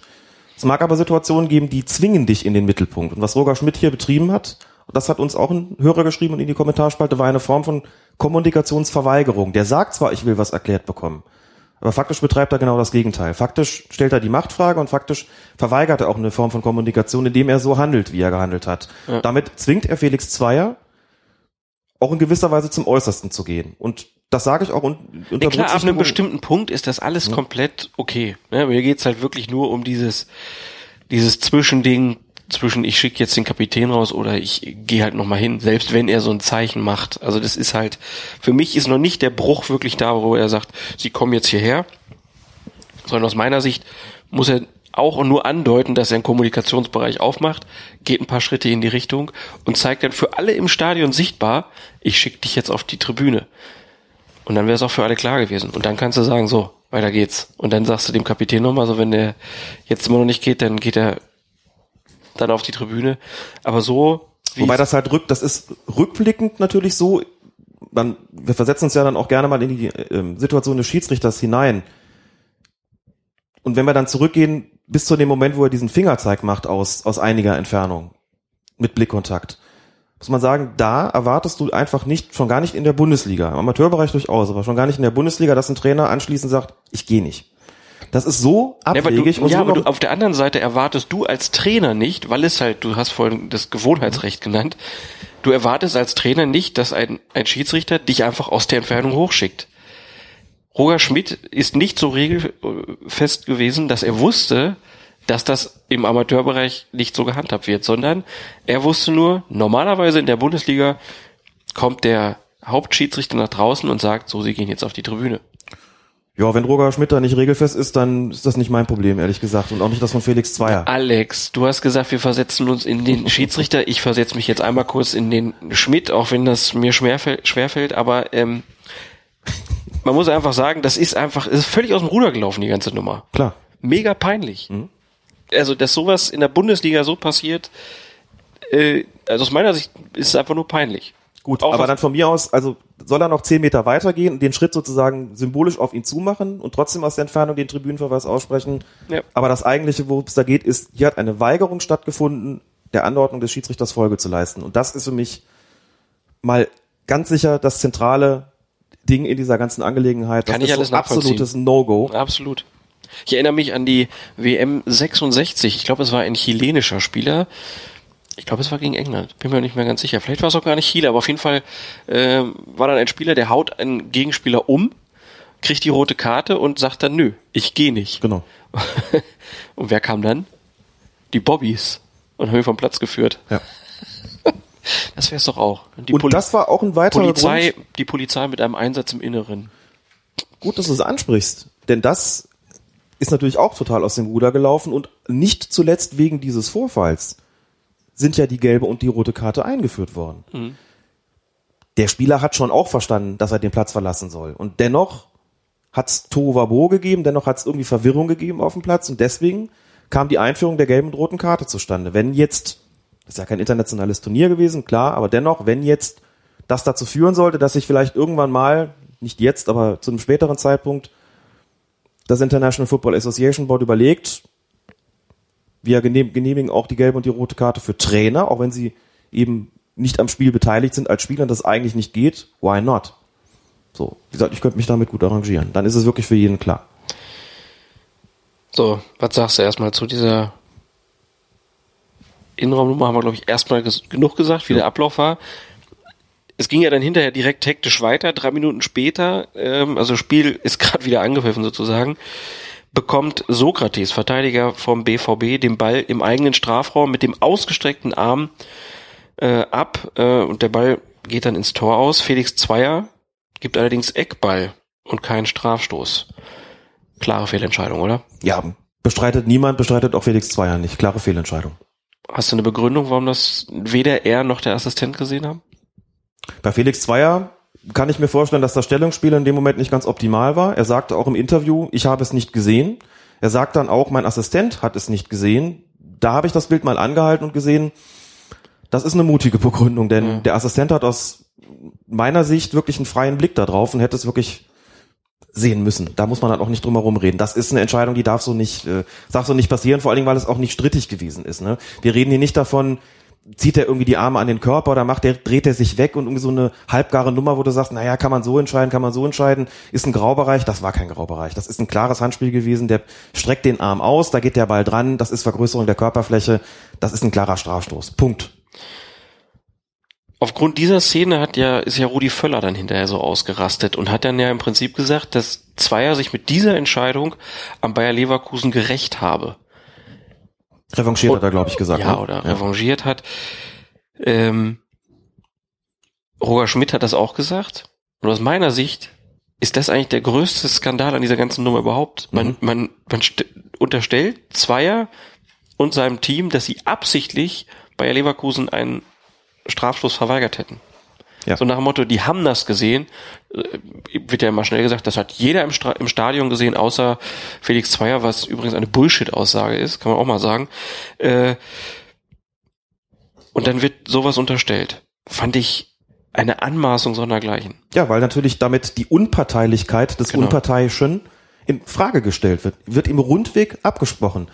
Das ist eine Äußerung, die darf auch nicht im Handgemenge nach dem Spiel einfach fallen, sondern die darf gar nicht fallen. Sehe ich genau und was. Völler da gemacht hat und dass er dafür nur 10.000 Euro bekommen hat, ist für mich das falsche Zeichen. Ne? Roger Schmidt, fünf Spiele gesperrt worden, davon eben Drei. zwei, Also, ja, fünf, hm. fünf, Ja, zwei drei, zur Bewährung. Drei plus zwei. Er wird die anderen beiden nicht bekommen. Ja, aber es wird ihm auch schwerfallen. Du weißt ja, was das bedeutet. Ne? Er darf sich einfach keinen Tribünenverweis mehr leisten bis Ende der Saison 2016-17. Sonst guckt dann noch mal zwei Spiele zu. Und man sieht ja gerade, was das für Konsequenzen hat. Bayer Leverkusen hat zwei Spiele, zwei Bundesligaspiele verloren mit Roger Schmidt, ohne Roger Schmidt. Und da fehlt offensichtlich unten einer, der den Einfluss nimmt. Und das ist ja wirklich auch eine harte Strafe, oder? Das glaube ich schon. Also Ich glaube, die Leverkusen haben ganz andere Probleme. mag sein, aber das ist bestimmt nicht gut, den eigenen Trainer nicht da unten zu haben. So, und was Völler da gesagt hat, das ist schon, muss man glaube ich auch gar nicht drüber reden, eine heftige Nummer und das ist Eine Unverschämtheit. er hat ja auch die Situation im Interview total umgedreht. Ja. Der wird da von Sebastian Hellmann gefragt und irgendwann ist es nicht mehr irgendwie Sky befragt Rudi Völler, sondern Rudi Völler hakt nach. Ja? Er dreht es dann um und sagt, wer hat uns hier mehr geschadet? Der erkennt gar nicht, dass Kiesling eigentlich faulen wollte. Das auch. Ne? Ja. Das muss ja. man mit. Der Auslöser dieser ganzen Aktion ist ein Foul von Kiesling, Ja. was aus Sicht von Kiesling halt misslingt. Also Kiesling Mhm. hätte ja so faulen müssen, dass der Ball so weit wegspringt, dass Dortmund halt nicht schnell den Freistoß ausführen kann. Ja. Also am, am, am Anfang dieser ganzen Aktion steht ein Foul von Stefan Kiesling. Damit hat Zweier nichts zu tun, damit hat Dortmund nichts zu tun. Also ja, fand ich wirklich, fand ich übel. Ähm, was, was ziehen wir jetzt für, für Lehren aus, aus dieser Geschichte? Vielleicht noch kurz vorneweg, weil die, die Frage ja dann doch, wie, wie kann das passieren, dass das so nicht gesehen wird? Also klar, der Assistent hat eigentlich einen guten Blick drauf. Felix Zweier steht vielleicht nicht ganz optimal. Ne, Zweier, wenn, wenn, wenn Zweier hinten am 16er steht und guckt da drauf, dann kann er, glaube ich, nicht erkennen, wo der Ball einschlägt bei Sokrates. Ob das die Schulter ist oder der Arm ist. Das kann ich mir schon vorstellen. Ist möglich auf jeden Fall, weil er von hinten drauf guckt. Was ich überhaupt nicht ausschließen würde, ist, dass, auch wenn wir über Profifußball sprechen und die Schiedsrichter natürlich auch de facto Profis sind, dass es so eine Form von Unkonzentriertheit vielleicht gegeben hat in dem Moment. ne? Du hast eine sehr belastende Situation hinter dir. Diese neun Minuten Pause, auch alle gucken auf dich. Du hast dich in, du stehst im Mittelpunkt oder hast im Mittelpunkt gestanden. Ob du dazu gezwungen worden bist oder nicht, ist dann tatsächlich in dieser Situation auch zweitrangig. Kommst wieder auf den Platz, hast das natürlich noch im Hinterkopf und drei Minuten später passiert so eine Nummer. Und dass du vielleicht einen Moment unkonzentriert warst und dir gedacht hast, Mist, haben wir jetzt irgendwie auch nicht richtig gesehen und vielleicht auch unsicher warst, ob nun Schiedsrichter oder Assistent oder beides, auch egal. Das möchte ich überhaupt nicht ausschließen. Also wenn, dann ist das der Grund gewesen. Und natürlich, das müssen wir nochmal ganz klar feststellen, nicht, dass sich Felix Zweier gedacht hat, nee, nee, den kriegt er jetzt nicht. Das ist jetzt meine Revanche für die doofe Nummer von eurem Trainer gerade eben. Natürlich Ja. nicht. So, welchen, welche Konsequenzen wir daraus ziehen? Gut, wir haben ja schon viel drüber gesprochen. Sind, sind und bleiben da unterschiedlicher Meinung, damit kann ich auch gut leben, weil ich die Argumente, dass man es auch ander, anders hätte machen können, nachvollziehen kann. Nehme als Schiedsrichter und Schiedsrichterbeobachter hier einen anderen Blickwinkel ein, stehe auch dazu und würde sagen, ich fand das richtig so, gerade mit Blick auf den Amateurfußball war es wichtig und richtig, dass es jemand mal so gemacht hat, eine Grenze aufgezeigt hat, den, Ich nicht missverstehen, ab einem bestimmten Zeitpunkt kann ich es Mhm. nachvollziehen. dass es die Möglichkeit gegeben hätte, im Entscheidungsmanagement das ein oder andere anders zu machen, nämlich auch so wie du es vorgeschlagen hast und wie wir darüber gesprochen haben, vielleicht wenigstens ein paar Schritte auf ihn zuzumachen, würde ich überhaupt nicht bestreiten. Im Gegenteil, wird sich vielleicht auch Felix Zweier überlegt haben, hätte ich es irgendwie abbiegen können. Dass es Schiedsrichter gibt, die das vielleicht anders gemanagt hätten, möchte ich auch gar nicht in Abrede stellen. Damit ist keinerlei Bewertung verbunden, weder Lob noch Kritik. Denn da gibt es unterschiedliche Optionen, die man ziehen kann. Felix Zweier hat sich für die entschieden. Wenn man die nimmt und beurteilt, muss ich sagen, es ist regulär sowieso gewesen und in einem gewissen Rahmen auch sinnvoll. Denn es geht, wie gesagt, nicht, dass sich ein Trainer da weigert. Und mit Blick auf den Amateurfußball haben, glaube ich, einige durchgeschnauft und gesagt, das war schon ganz gut so, denn ansonsten hätten wir in den kommenden Wochen und Monaten und vielleicht sogar noch mehr immer wieder die Exemplare draußen gehabt, die gesagt hätten, ich will jetzt auch eine Erklärung haben. Mhm. So, und zu dem Thema Erklärung vielleicht noch, weil wir es noch nicht gesagt haben. Ich bin überhaupt nicht dagegen und es ist kein Schiedsrichter dagegen, wenn die Möglichkeit gegeben ist, auch eine kurze und präzise und knappe Erklärung für eine Entscheidung anzubringen. Das kann ich nicht immer machen. Es gibt Situationen auf dem Spielfeld und auch gegenüber den Trainern, wo sowas nicht geht. Wo einfach das Tischtuch so weit zerschnitten ist, wo man nur noch sagen kann, ich entscheide jetzt und dem wird bitte Folge geleistet. Wenn es anders geht, habe ich auch zigmal gemacht. Wenn es möglich ist, dann sagt man, pass auf, du hast klar den Mann getroffen, von hinten, der Ball war nicht spielbar, deswegen musst du jetzt leider vom Platz. Oder das Ganze dann in der Sie-Form. Wenn das möglich ist, kein Problem. Wenn ich das Gefühl habe, wenn ich jetzt anfange zu erklären, wird mir das als Schwäche ausgelegt. Das muss ich spüren als Schiedsrichter. Ob mir das als Schwäche ausgelegt wird oder ob das so nach draußen ankommt, dass es eine Stärke ist, das auch entsprechend kommuniziert zu haben. Dazwischen muss ich mich entscheiden. Und das tue ich dann in der Situation. Auch dazu hilft dir Erfahrung als Schiedsrichter. Das ist ganz klar. Ich habe mit Anfang 20 auch anders gepfiffen als mit Mitte 30 und entsprechend meine Entscheidung auch anders kommuniziert. Ich habe im Laufe der Zeit immer mehr erklärt. Ja. Und was würdest du so im Nachhinein so auf die Reaktionen, die kamen, auch auf die, die Sperre von, von Schmidt ähm, sagen? Also wie, wie hat die Öffentlichkeit das aus deiner Sicht jetzt so verarbeitet? Aufgenommen? Es gab sehr unterschiedliche Reaktionen, wenn ich es richtig beobachtet habe. Ich habe eine ganze Menge Zustimmung gehört und gelesen, auch in den Medien, die gesagt haben, der Tabubruch ist durch Schmidt vorgenommen worden. Das ist richtig so, dass der Schiedsrichter so gehandelt hat. Es hat Leute gegeben, wie der schon zitierte Oliver Fritsch, die gesagt haben, viel zu viel Drama, darf man so nicht machen, spricht auch nicht für Zweier, spricht überhaupt nicht für sein Standing, auch im DFB, verstehe ich nicht, das so gemanagt zu haben. Wie gesagt, ich tue die Argumente überhaupt nicht ab, die es da gegeben hat. Bei den Schiedsrichtern, mit denen ich gesprochen habe, war die Zustimmung sehr, sehr groß. Aber insgesamt hat sich natürlich ein Meinungsspektrum aufgetan. Was ich nicht gelesen und gehört habe, war, dass das irgendwie jetzt komplett blödsinnig gewesen ist. Es war durchaus so, dass es hieß, naja, so kann man vielleicht auch anders regeln, aber ziemlich einhellig war natürlich auch die Verurteilung des Verhaltens von, von Roger Schmidt und von Rudi Völler. Und es haben wieder viele auf einer großen Bühne was über Fußballregeln gelernt. Ich auch. Ich hätte es auch nicht Mhm. gewusst so. Ähm, wir können ja noch mal ein paar Meinungen zitieren, die vielleicht noch ganz ähm, hörenswert sind. Herbert Pfandl hat am Tag nach dem Spiel in Leverkusen gesagt, ähm, wir haben gestern den Tiefpunkt einer leider erheblich negativen Entwicklung erlebt, die mich sehr nachdenklich stimmt. Es ist respektloser geworden in einer Art und Weise, die nicht länger akzeptabel ist. Es müssen Verhaltensänderungen her. Dringend seit Beginn der aktuellen Spielzeit befinden wir uns sichtlich in einer Negativspirale. Die Schiedsrichter werden dabei immer häufiger zum Alibi. Jede kleinste Entscheidung wird kritisiert und überhöht. Einwürfe oder Eckstöße werden in den Mittelpunkt des Fußballs gestellt. Schiedsrichter können kaum noch Entscheidungen fällen, die nicht von allen Seiten sofort kommentiert oder kritisiert werden. Ist das eigentlich auch dein Gefühl? Ist alles schlimmer geworden? Ich kann mich diesem Gefühl zumindest nicht entziehen und hatte tatsächlich auch in den ersten Reaktionen, die ich selbst bei mir gemerkt habe, auf dieses Ereignis gedacht, ich glaube, es ist auch einiges schlechter geworden in der jüngeren Vergangenheit und vielleicht war es auch aus diesem Grund mal nicht verkehrt, dass ein Schiedsrichter die Grenze aufgezeigt hat und damit deutlich gemacht hat, wir lassen uns nicht alles gefallen.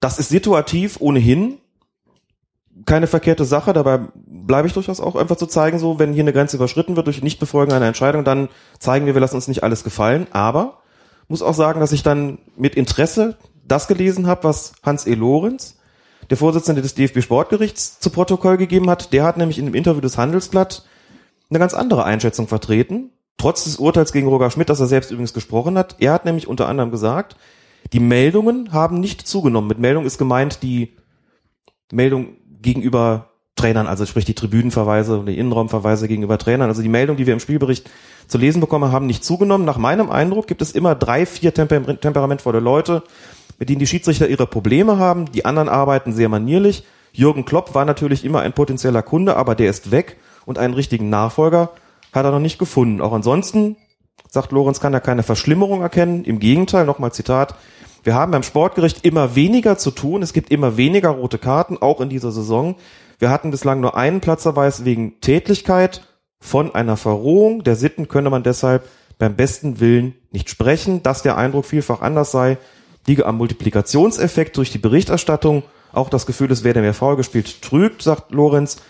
Und nochmal Zitat, selbst die Zahl der Freistöße ist in den vergangenen Jahren latent zurückgegangen. Und als ich das gelesen habe, habe ich mir gedacht, okay, das widerspricht meinem eigenen Eindruck und Gefühl durchaus. Bin ich also selbst jetzt möglicherweise dem gestiegenen Medieninteresse und vielleicht auch der teilweise der Stimmungsmache, das ist jetzt ein großes Wort, ich weiß, aufgesessen und hat das als schlimmer ein, eingeschätzt, denn wenn man Fandel dagegen hält, der kommt ja zu einem anderen Eindruck. Ob jetzt Usterlameng, wie man hier sagt, oder ob er jetzt wirklich handfeste Belege hat, weiß ich nicht.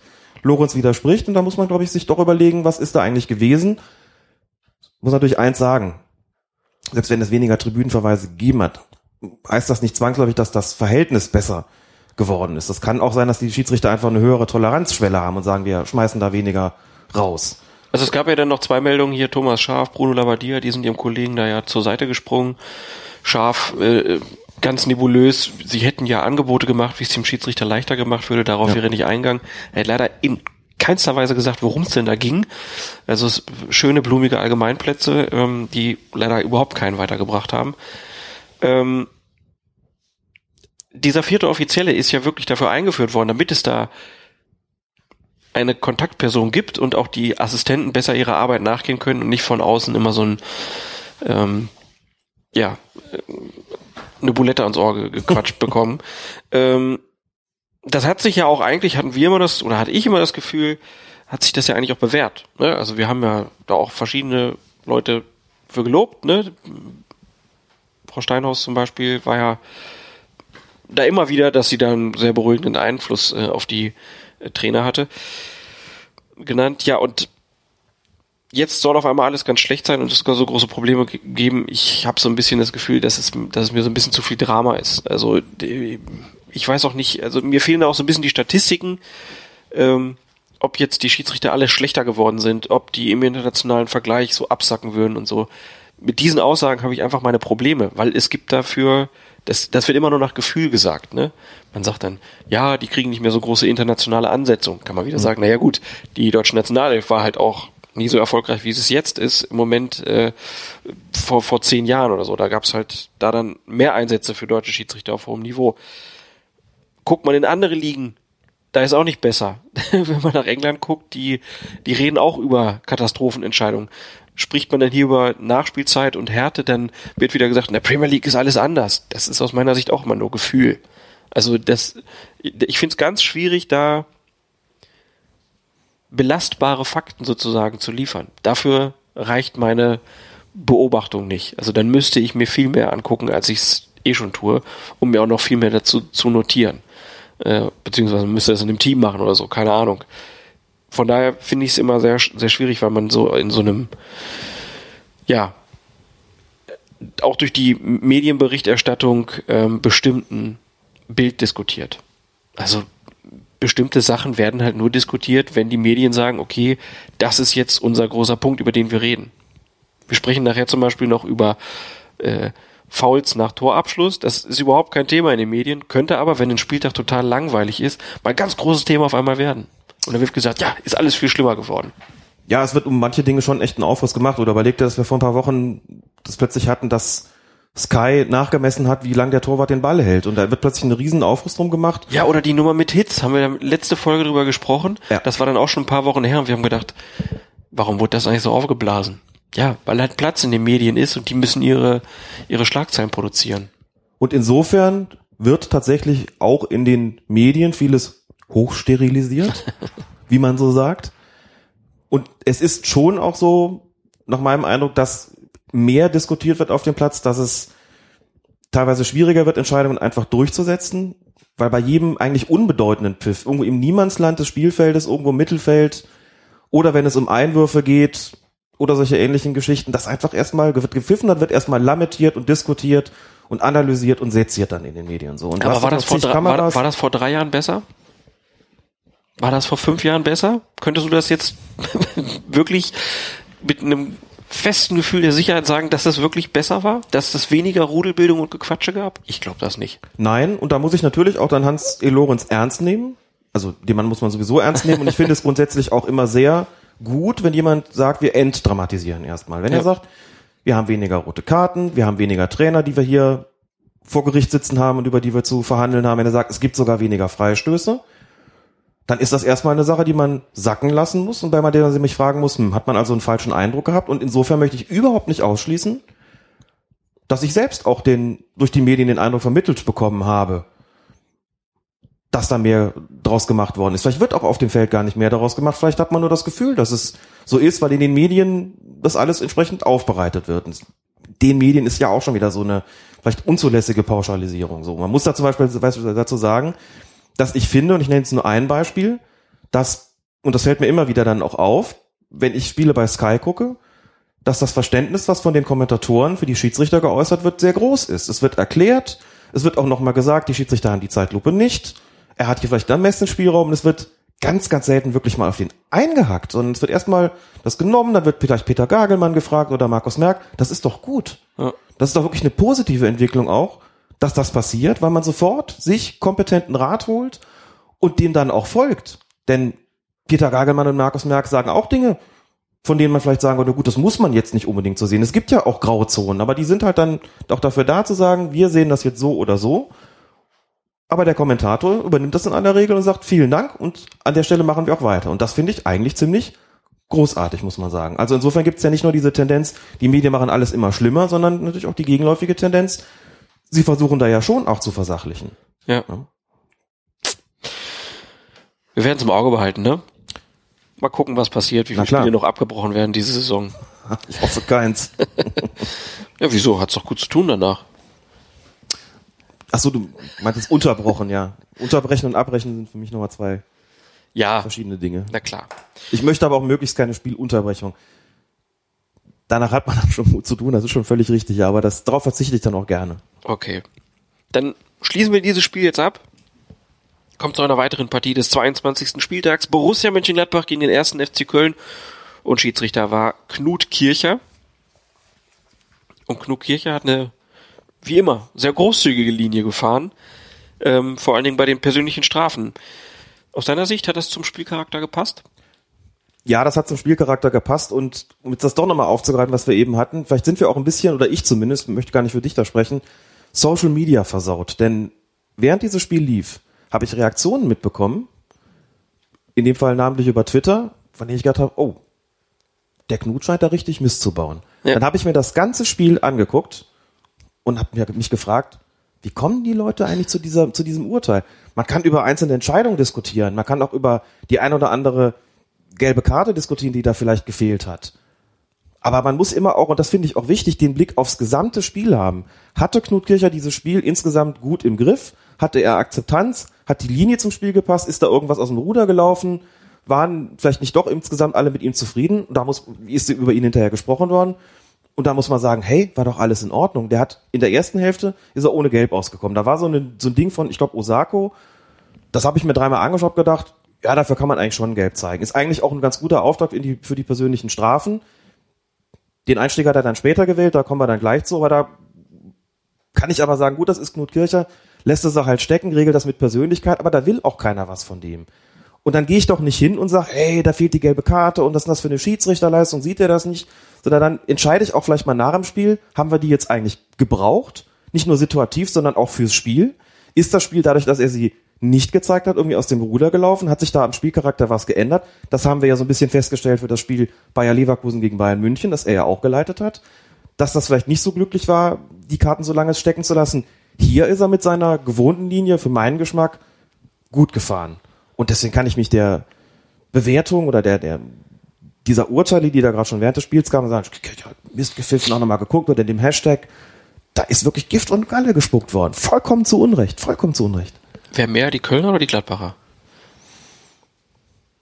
Ja, die Kölner glaube ich schon, weil sie auch das Spiel verloren haben. ja, dann das ist ja. Ja, aber ich meine, weil ihr Osako hat ja gehackt in der ersten Halbzeit. Ja. Sie wird hatten dann auch- schnell vergessen. Sie hatten auch noch mal Glück später. Kommen wir zu. Wir fangen mal an, 46. Minute, also zweite Halbzeit ist gerade gestartet und da sind dann Dominik Marot und Lars Stindl, die sich um den Einwurf streiten. Das haben wir vorhin ja auch schon mal angesprochen. Das ist wirklich, das finde ich auch immer super auf den Amateurplätzen, wie so Entscheidungen um Einwürfe und Eckbälle. Also Eckball verstehe ich ja sogar noch ein bisschen, weil man ja ähm, noch die Vermutung hat, dass das eine direkte Torchance wird, obwohl aus den allermeisten Eckbällen ja auch nichts wird, was die meisten ja auch wieder vergessen. Aber Einwürfe ist immer ein Riesenthema.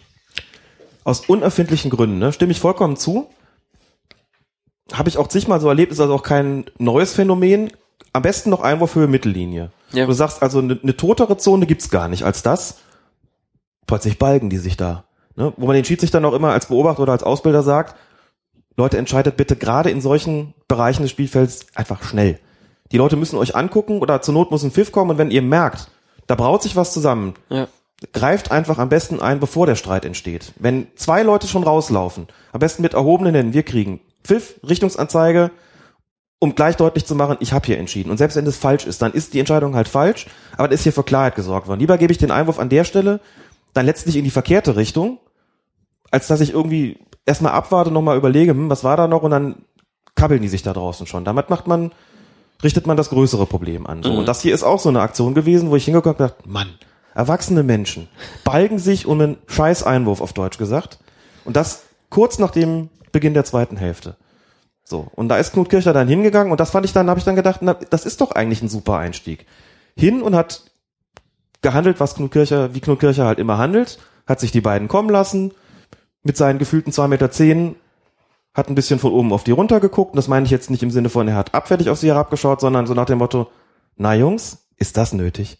Habt ihr das jetzt nötig gehabt? Und Jetzt hat wirklich auf sie eingesprochen, dass die beiden so ein bisschen da standen, schon auch wie so wie die Schulbuben, aber er hat ihnen noch die Möglichkeit gelassen, also hat sie da nicht gedemütigt sozusagen so. Und dann gab's Geld für beide. Und da habe ich gedacht, das ist ein super Einstieg gewesen jetzt. Gar nicht mal Osako. Jetzt ist das da auch voll. Und die Albernheit, und es war schon, hat auch genug hergegeben, um zu sagen, hier müssen wir zweimal gelb geben, und das war zu heftig von beiden Seiten. Die gehen da beide mit gelb raus. Da habe ich gedacht, da hat er dann schon ein starkes Zeichen gesetzt. Das war für mich eine, eine wirklich gute Aktion und ein sinnvoller Einstieg in die persönlichen Strafen auch klar gemacht, so, da ist jetzt die Grenze überschritten und das will ich hier nicht. Auch einfach mal so die, die Hektik rausgenommen, dass das hier gar nicht irgendwie eskaliert und gleich zu Beginn der zweiten Hälf- Hälfte so nach dem Motto, hier, euch muss jetzt ganz klar sein, spart euch den Quatsch. So, das war, fand ich gut. Ja. Das war typisch Knut, eine typische Knut Kircher Entscheidung und auch eine typische, typisches Knut Kircher Vorgehen. Aber es muss bei den Spielern irgendwie, wenn man Leute fragt, was finden sie am schlimmsten, dann ist ja immer Ungerechtigkeit, ne? So das allererste. Mhm. Und wenn man dann das Gefühl hat, man wird von diesem Schiedsrichter ungerecht behandelt und die anderen kriegen einen Einwurf, das, Ja. das scheint Leute ins, ins Markt zu. Ich nehme mich da selber gar nicht aus. Also Hm. konnte mich da auch mal sehr gut aufregen. 69. Minute dann. Wieder Stindel. Diesmal setzt er sich im Laufduell gegen Dominik Heinz durch. Der hält ein bisschen gegen Stindel. Stindel verliert dadurch an Geschwindigkeit und kann den Ball nicht am Kölner Torwart Timo Horn vorbeibringen.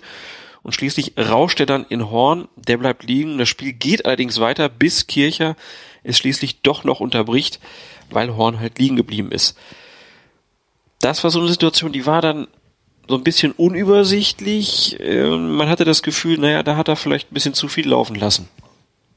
Ja, weil der Zweikampf zwischen Stindl und Heinz auch an der Grenze war, durchaus erstmal von beiden, weil da beide so ein bisschen halten und dann, dann fällt Heinz. Wo du so den Verdacht haben könntest, hat Stindl sich vielleicht so heftig eingesetzt. Heinz hält aber gleichzeitig und bringt Stindl so aus der, aus dem Tritt. Und dann rauscht er in den Torwart rein. Das ist schon irgendwie so eine blöde Situation. Und dann bleibt der FC beim Ballbesitz und will schnell in die andere Richtung spielen. Dann haben wir wieder die Situation, lasse ich jetzt laufen, weil sich eine Vorteilssituation ergibt oder nicht folgt auch dem Spiel und sieht vielleicht auch gar nicht, dass der Horn da liegen geblieben ist und dann geht das Ding wieder in die andere Richtung, Horn liegt immer noch da. So, und jetzt entsteht natürlich auch eine Situation, wenn jetzt einer abzieht und der Ball geht ins Tor und du hast nicht gepfiffen, dann hast du hinterher aber richtig Theater. Und dann hat er Mhm. gerade noch im richtigen Moment oder gerade noch rechtzeitig, sagen wir so, das Spiel unterbrochen. Das hätte man, glaube ich, schon auch anders lösen können. Ich glaube, ich weiß nicht, ähm, Raphael hat, glaube ich, auch noch eine gelbe Karte bekommen, der sich furchtbar aufgeregt hat. Ich glaube, es war auch in der, Ja. äh, in der Situation, weil er da den Strafstoß haben wollte, verstehen, wenn ich mir das richtig im Kopf habe. Und hörte gar nicht auf, Palaver zu machen. Er ist Kircher hin und hat ihn fast schon so ein bisschen weggeguckt, wie bei diesem Relegationsspiel da zwischen 1860 München und Kiel. Und Raphael hat weitergemacht. Und dann hast du so diese, diesen Gesichtsausdruck gesehen und dachte, boah, jetzt reicht's mir aber. Und dann kam die gelbe Karte und dann hat er endlich auch aufgehört. So. Und das aber auch dann, auch dann durchgesetzt. Auch da ist klar gewesen, hier ist Feierabend. Also die Akzeptanz nochmal, die er da dann auch immer hat und die er dann auch durchsetzt und nutzt, besser gesagt, ist schon beeindruckend so. Und so war das nicht ganz optimal gelöst, aber auch aus solchen Situationen geht Kirche halt ohne Schaden raus. Aber vorher jetzt nochmal diese, dieses Foul an, an Stindl, da hättest du es gepfiffen? Nee. War für mich noch in Ordnung. Ja? Ja. Ich hätte da keinen, Okay. keinen Strafstoß haben wollen. Der kann noch weiterlaufen, der wird da ein bisschen behindert, aber ich würde sagen, da sind wir im Graubereich. Für mich ist das vertretbar, da zu pfeifen. Also es wäre sehr, wäre sehr hart gewesen, da zu pfeifen und hätte auch nicht so richtig Knut Kirchers Linie entsprochen in dem Spiel. Er war ja schon relativ großzügig und die haben auch nicht wirklich geknüppelt. Und dann da zu pfeifen, das ist dann zu kleinlich. Und das finde ich dann schon auch konsequent zu sagen, nee, Jungs, da machen wir weiter. Das war jetzt nicht so klar, dass wir hier auf Strafstoß entscheiden, dann wäre es möglicherweise sogar eine Notbremse gewesen und in die Bredouille wollte er sich nicht bringen. Und das kann ich auch nachvollziehen. Es gab dann noch eine interessante Szene in der 83. Minute. Da sind's ja im Prinzip zwei Fouls nacheinander von Dominik Marot und Pavel Olkowski, also von zwei Kölnern an zwei Gladbachern. Knut Kircher pfeift dann nach dem zweiten Foul ähm, und verwarnt hinterher Olkowski. Obwohl, wenn man sich die beiden Fouls anguckt, eigentlich das Einsteigen von Olkowski nicht so schlimm war wie das von Marot. Man muss dazu aber noch wissen, Marot hatte schon gelb. Könnte das auf die Entscheidung von Knut Kircher Einfluss gehabt haben? Könnte. Könnte für seine Taktik eine Rolle gespielt haben. Dass er sich einfach gedacht hat, hier haben zwei zugelangt. Also er hätte ja auch beide mit gelb verwahren können. Wäre ja kein Problem gewesen. Natürlich, wäre überhaupt kein Problem gewesen, wäre auch absolut vertretbar gewesen. Ja. Denn beides waren Foulspiele, die für sich genommen verwarnungswürdig waren. Und das von Marot allemal. Und das wäre dann gelb-rot gewesen. Und mein Eindruck war in der Situation so ein bisschen, da haben jetzt zwei zugelangt und einen von den beiden muss ich mir auf jeden Fall packen. Also ich darf aus dieser Gesamtsituation auf keinen Fall ohne persönliche Strafe rauskommen. Und dann hat er sich den geschnappt, der noch nicht verwarnt war und gesagt, ich will hier keinen Platzverweis. Deswegen kriegt der Olkowski jetzt gelb. Und der Marot geht ohne, der kommt ohne davon. Da guckst du dir das nochmal an und überlegst dir so spieltaktisch gesehen, kann ich die Entscheidung auch nachvollziehen und sagst, warum jetzt den, warum jetzt ein Platzverweis hier? Irgendwie ist alles auch gut gelaufen und eigentlich auch ganz fair gelaufen, so schlimm war das alles gar nicht. Und situativ ist Gelb-Rot für Marot absolut korrekt, muss man sagen. Das, äh, und eigentlich, wenn man sich dann noch zweimal und noch mal dreimal anguckt, denkt man sich, boah, eigentlich hättest du auch müssen. Eigentlich ist nicht nur situativ, sondern auch ohne Rücksicht aufs Spiel muss man eigentlich machen. Aber das ist dann halt Knut Kircher, der sich überlegt, ich habe hier eine Taktik, ich will hier, wenn es irgendwie möglich ist, ohne rauskommen und spieltaktisch gesehen, eine persönliche Strafe muss da sein, nämlich den, der sie noch nicht hatte und setzt das einfach durch und lasst mir hinter halt dem Kick, vom Kicker dann halt eine 3,5 geben oder was er bekommen hat und das dann halt sagen, naja, hätte Maro mit Gelb-Rot vom Platz stellen müssen. Und inhaltlich kann man die Kritik dann noch nachvollziehen. Muss sagen, ja, das, und wenn man es nochmal zurücktritt, muss man ja sagen, also zwischen diesen beiden Fouls vergeht nicht viel Zeit. Aber es vergeht zumindest so viel Zeit, dass man das Spiel hätte unterbrechen können. Insofern kann man natürlich taktisch argumentieren, pfeift das Ding nur nach dem Foul von Marot einfach ab, dann passiert das zweite gar nicht. Dann musst du den Marot zwar rausschmeißen mit Gelb-Rot, aber Hat dann er sich ist, aber auch verdient. dann hat er sich aber auch verdient und dann ist das so. Und da muss man sagen, da hätte jeder für Verständnis gehabt. Jeder gesagt, ja klar, warum noch laufen lassen, habe ich jetzt nicht auch verstanden, noch ehrlich gesagt. Denn eine Vorteilssituation war da nicht gegeben und das, dass er da kein Foul gesehen hat, kann ich mir ehrlich gesagt nicht vorstellen. Also, kaputt pfeifen, dann passiert das zweite Ding nicht, mit Gelb-Rot rausschmeißen, hätte ich offen gestanden noch besser gefunden. Aber wenn er es schon laufen lässt und dann die Nummer zwei auch noch abwartet, ne? aber das wäre halt, das ehrlich gesagt, wenn es jetzt nicht gut Kircher wäre, sage ich ganz offen, wenn so ein Ding passiert in der Landesliga, dann sage ich dem Schiedsrichter eben genau das, was ich gerade gesagt habe. Pfeif doch nach dem ersten Mal ab und schmeiß ihn raus. Dann hast du deine Ruhe und vertretbar ist es allemal. So riskierst du nur, dass noch einer zulangt und wenn du dir den noch schnappst, jo, taktisch gehe ich da mit dir mit, aber im Grunde kann man das auch anders lösen. Aber möchte ich jetzt, wie gesagt, da mit Blick auch auf das gesamte Spiel, was ich gesehen habe, muss ich wirklich sagen, guter Schiedsrichter in dem, in dem Derby, da wollte auch im Grunde genommen keiner was. Und deswegen konnte ich die Kritik, die es an ihm so in dieser massiven Form teilweise gegeben hat, absolut nicht nachvollziehen. Wo wir vorhin schon über Social Media gesprochen haben, ich, das ist etwas, was ich sehr oft beobachte, dass Leute sehr stark gelbe Karten halt einfach fordern für bestimmte Arten von Fouls. Und ähm, was ich jetzt so durch unsere 78 Folgen ein bisschen gelernt habe, ist halt auch, naja, eine gelbe Karte, klar, als Zeichen setzen und so weiter und so fort, um ein Spiel einzugrenzen, aber du hast halt auch oft die Probleme, dass, wenn du eine gelb- gelbe Karte an einem bestimmten Punkt gibst, dass du hinten dann die Leute halt auch rausschmeißen musst. Ja. Und zu viele Platzverweise will ja auch keiner haben. Dann ist das Gemecker auch wieder groß. Wir wollen doch hier eigentlich 11 gegen 11 zusammenspielen, da muss man mehr Fingerspitzengefühl haben. Exakt. Und deswegen ist es beispielsweise auch so, wenn ich ein Amateurspiel als Schiedsrichterbeobachter sehe und habe eine Situation, wo ich denke, da kann man gelb geben. Da muss man vielleicht nicht zwingend, aber da kann man gelb geben. Vielleicht hätte ich sie sogar lieber. Mache ich mir auf meinem Blog einen entsprechenden, entsprechenden Vermerk, der aber auch dazu dient, nochmal nach dem Spiel zu gucken, wie war das eigentlich in der 27. Minute. Und wenn der das Spiel problemlos über die Bühne bringt und insgesamt dreimal gelb hat, und ich das Gefühl habe, das ist vom Spielcharakter auch so gewesen, losgelöst von den einzelnen Entscheidungen, dass man sagt, ja, drei gelbe Karten waren eigentlich in Ordnung. Dann gehe ich an die Situation gar nicht mehr dran. Dann sage ich dem in der Besprechung, Kollege, ganz ehrlich, da habe ich mir einen Vermerk gemacht, gelb, Fragezeichen, muss aber sagen, hast das so souverän gemacht und insgesamt hat das alles so gepasst, müssen wir überhaupt nicht mehr drüber reden. Eben, es muss eben mehr sein. Die, das Urteil über eine Spielleitung ist immer mehr als die Summe der einzelnen Entscheidungen. Das ist ganz, ganz wichtig. Genau das, was du gesagt hast. Und umgekehrt ist es so, mache ich mir vielleicht auch, wenn der dann gelb zeigt in der Situation, vermerke ich mir gelb, Fragezeichen, also unbedingt nötig, wenn ich dann sehe, der setzt sich damit unter Zugzwang. Und plötzlich kommen nämlich genau die Platzverweise, von denen du gesprochen hast. Und das Spiel läuft aus dem Ruder. Und hast das Gefühl, was hat das jetzt gebracht? Dann kannst du vielleicht in den einzelnen Entscheidungen immer noch sagen, im Graubereich hat er immer zu gelb gegriffen und ja, war vielleicht auch konsequent, aber irgendwie war das jetzt nötig? Fehlt es nicht vielleicht auch ein bisschen an der Persönlichkeit, das anders zu regeln? Und da muss man mit dem Kollegen eben so sprechen. Muss man sagen, weißt du, denk doch nochmal zurück jetzt an die 90 Minuten. Achtmal gelb und zweimal gelb-rot dafür. War das erforderlich? War das wirklich so hart? Oder hast du mit deiner Kartenverteilung nicht selbst ein bisschen dafür gesorgt, dass du dich da unter Druck gesetzt hast? Und dann sagt er, die meist sagen meistens dann auch, hast du eigentlich recht, stimmt. So. Mhm. Und das deswegen, manches lässt sich halt auch erst sagen, wenn das Spiel vorbei ist. Und das ist mit Blick auf den Kircher da auch. Insofern. Klassische Schiedsrichterdiskussion. Jo. Gut, dann würde ich sagen, wie man so schön sagt, Deckel drauf auf den 22. Bundesligaspieltag. Uh. Und äh, gleich geht's weiter mit Nummer 23 bei Colinas Erben.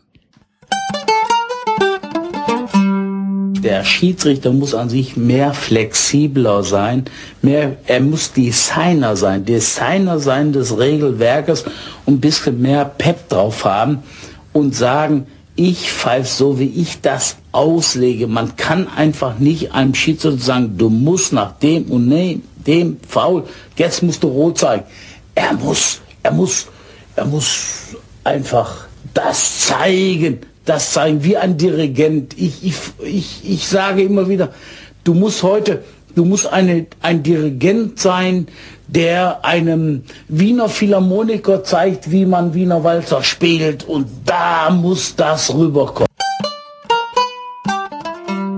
Am 23. Bundesliga-Spieltag spielten Borussia Dortmund und 1899 Hoffenheim gegeneinander und in der 58. Minute geht es bei einem Dortmunder Konter sehr schnell nach vorne. Sebastian Rudi will den Konter verhindern und grätscht im Mittelfeld von hinten gegen Pierre-Emerick Aubameyang den Ball. Das kann man schon mal sagen. Den spielt er dabei nicht. Aubameyang wird getroffen, geht zu Boden und der Konter ist abrupt beendet. Schiedsrichter Peter Sippel greift sich erstmal kurz an seine Brusttasche und ändert dann doch nochmal irgendwie seine Meinung, wechselt zur Gesäßtasche und zeigt die rote Karte.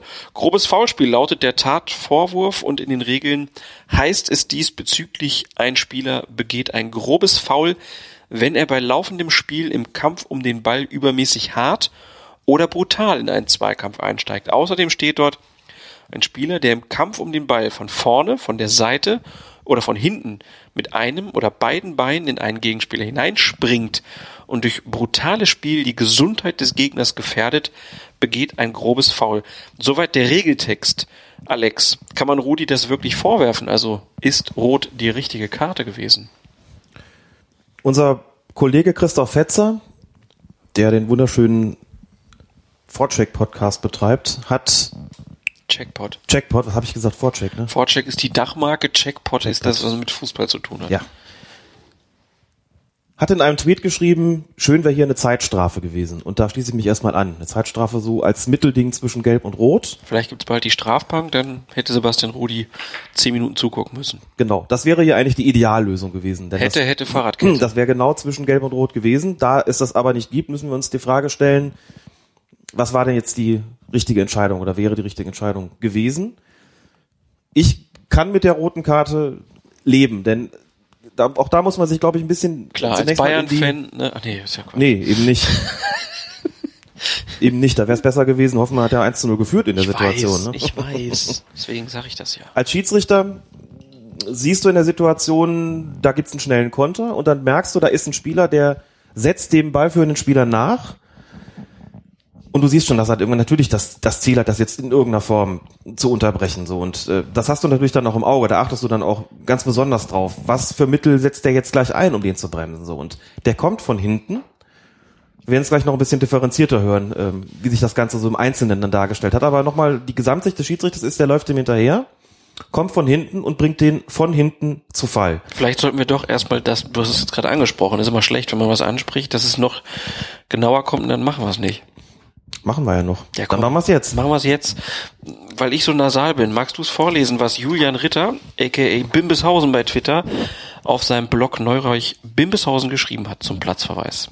Er hat die Situation nämlich wie folgt beschrieben. Rudi grätschte nicht in die Beine, sondern parallel, sodass Aubameyang letztlich ein Bein gestellt wurde und dadurch zu Fall kam. Überraschend und von außerhalb seines Blickwinkels kommen zwar, aber eben auch von der Seite und nicht von hinten. Rudi benutzte nicht seine Sohle, nicht die Möglichkeit eines Trittes, er versuchte nicht aktiv einen Treffer zu landen, sondern setzte einen Fuß als Hindernis in Aubameyangs Laufweg, über das dieser stolpern musste. Er wählte in Anbetracht der Situation eine verhältnismäßig sanfte Art, um seinen Gegner zuverlässig aufzuhalten.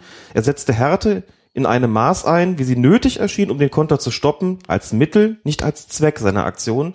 Er stellte ihm ein Bein und nahm keine Rücksicht auf den Fall, den er damit verursacht. Er unterband unsportlicherweise einen aussichtsreichen Angriff. All diese Kriterien sind klassische Ansatzpunkte für eine Verwarnung, nicht für einen Platzerweis. Guter Anwalt. Gute Argumentation. Gute Argumentationskette. Guter Anwalt, da muss man erstmal sagen, ja, das, das sind schon Aber dieser eine Punkt, der, der, Gründe. Mich, der, der mich so ein bisschen stutzen lässt, ist, ist das von der Seite oder ist das von hinten? Wo, wo, also, die Position von Rudi ist etwas versetzt, also er geht ja, auch so ein bisschen um Aubameyang rum, aber er, er ist deutlich hinter Aubameyang, Ja. ne? Und das würde ich argumentativ auch geltend machen. Das ist mit Sicherheit auch das gewesen, was der Schiedsrichter in der Situation gesehen hat. Der kommt von hinten und da noch mit Wechseln und seitlich Grätschen. Das nimmt er in der Situation wahrscheinlich gar nicht so wahr. Für ihn ist das insgesamt gesehen, das ist nicht unwichtig. Denn du kannst auf die Details ohne Zeitlupe und äh, ne, ohne entsprechende Perspektive gar nicht so genau achten. Für den ist das so gewesen, der Rudi kommt da mit Anlauf und bringt ihn von hinten zu Fall und der Ball ist nicht mehr spielbar. Und der, und der Assistent ruft von außen rot, rot, rot. Höchstwahrscheinlich. Denn es mag wohl sein, dass Peter Sippel sich zunächst überlegt hat, ich zeig da gelb und hat sich dann umentschieden, dass ja vermutlich durch einen Hinweis von außen, also wahrscheinlich durch einen Hinweis eines Assistenten. Vierter Offizieller kann's möglich- auch sein, Vierter ja. Offizieller kann es auch gewesen sein, genau. Die sowas gesagt haben. Beides ist theoretisch denkbar.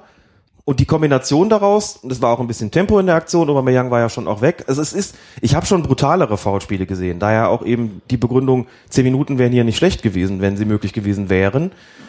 Zehn Minuten sind dann nicht mehr möglich, wenn du wirklich eine brutale Spielweise vorhast. Dass es nicht brutal war, darüber sind wir uns, glaube ich, einig. Übermäßig hart würde ich das aber schon nennen. Und insofern konnte ich auch die, den Platzverweis nachvollziehen. Wobei es ein weiteres Argument für Gelb gibt, das ich durchaus nachvollziehen kann, ist und gibt und das ist, dass es im gesamten Spiel weder vorher noch nachher irgendeine persönliche Strafe gegeben hat. Die einzige persönliche Strafe, die es in diesem Spiel gab, war die rote Karte gegen Rudi. Aber ist das echt entscheidend, ob es vorher schon eine gelbe gab? Entscheidend nicht. Nein, nicht entscheidend, aber also kann man das argumentativ ins Feld führen, weil wenn ich ein platzverweiswürdiges Foul begehe, ist es schied egal, Mhm. zu welcher Zeit im Ja. Spiel das passiert und was für Karten vorher schon gefallen sind. Und weil das Ganze so war, dass man sagen kann, das ist für sich genommen dann einfach eine Aktion, die mit dem Spielcharakter an sich nichts mehr zu tun hat, kann ich Ruth grundsätzlich auch vertreten. Gerade wenn man weiß, dass Dortmund die Woche vorher genau aus so einer Situation, schneller Konter, Ja. Tor gemacht hat. Stimmt auch das. Julian hat aber trotzdem argumentiert und ich finde so die Würdigung der Gesamtumstände keineswegs unwichtig. Er hat gesagt, Sippel hat vorher in der einen oder anderen Situation deutlich gemacht, was seine Linie ist und was er zuzugestehen bereit ist. So, und wenn man dann an so einen Punkt kommt, wo man sagt, das ist schon ein Grenzfall, und das würde ich ja schon unterschreiben, argumentiere gerne aus der Sicht des Schiedsrichters, was hat er gesehen, wie hat er das wahrgenommen, warum trifft er diese Entscheidung? Und kann man das nachvollziehen und vertreten, ja oder nein, dann sage ich ja.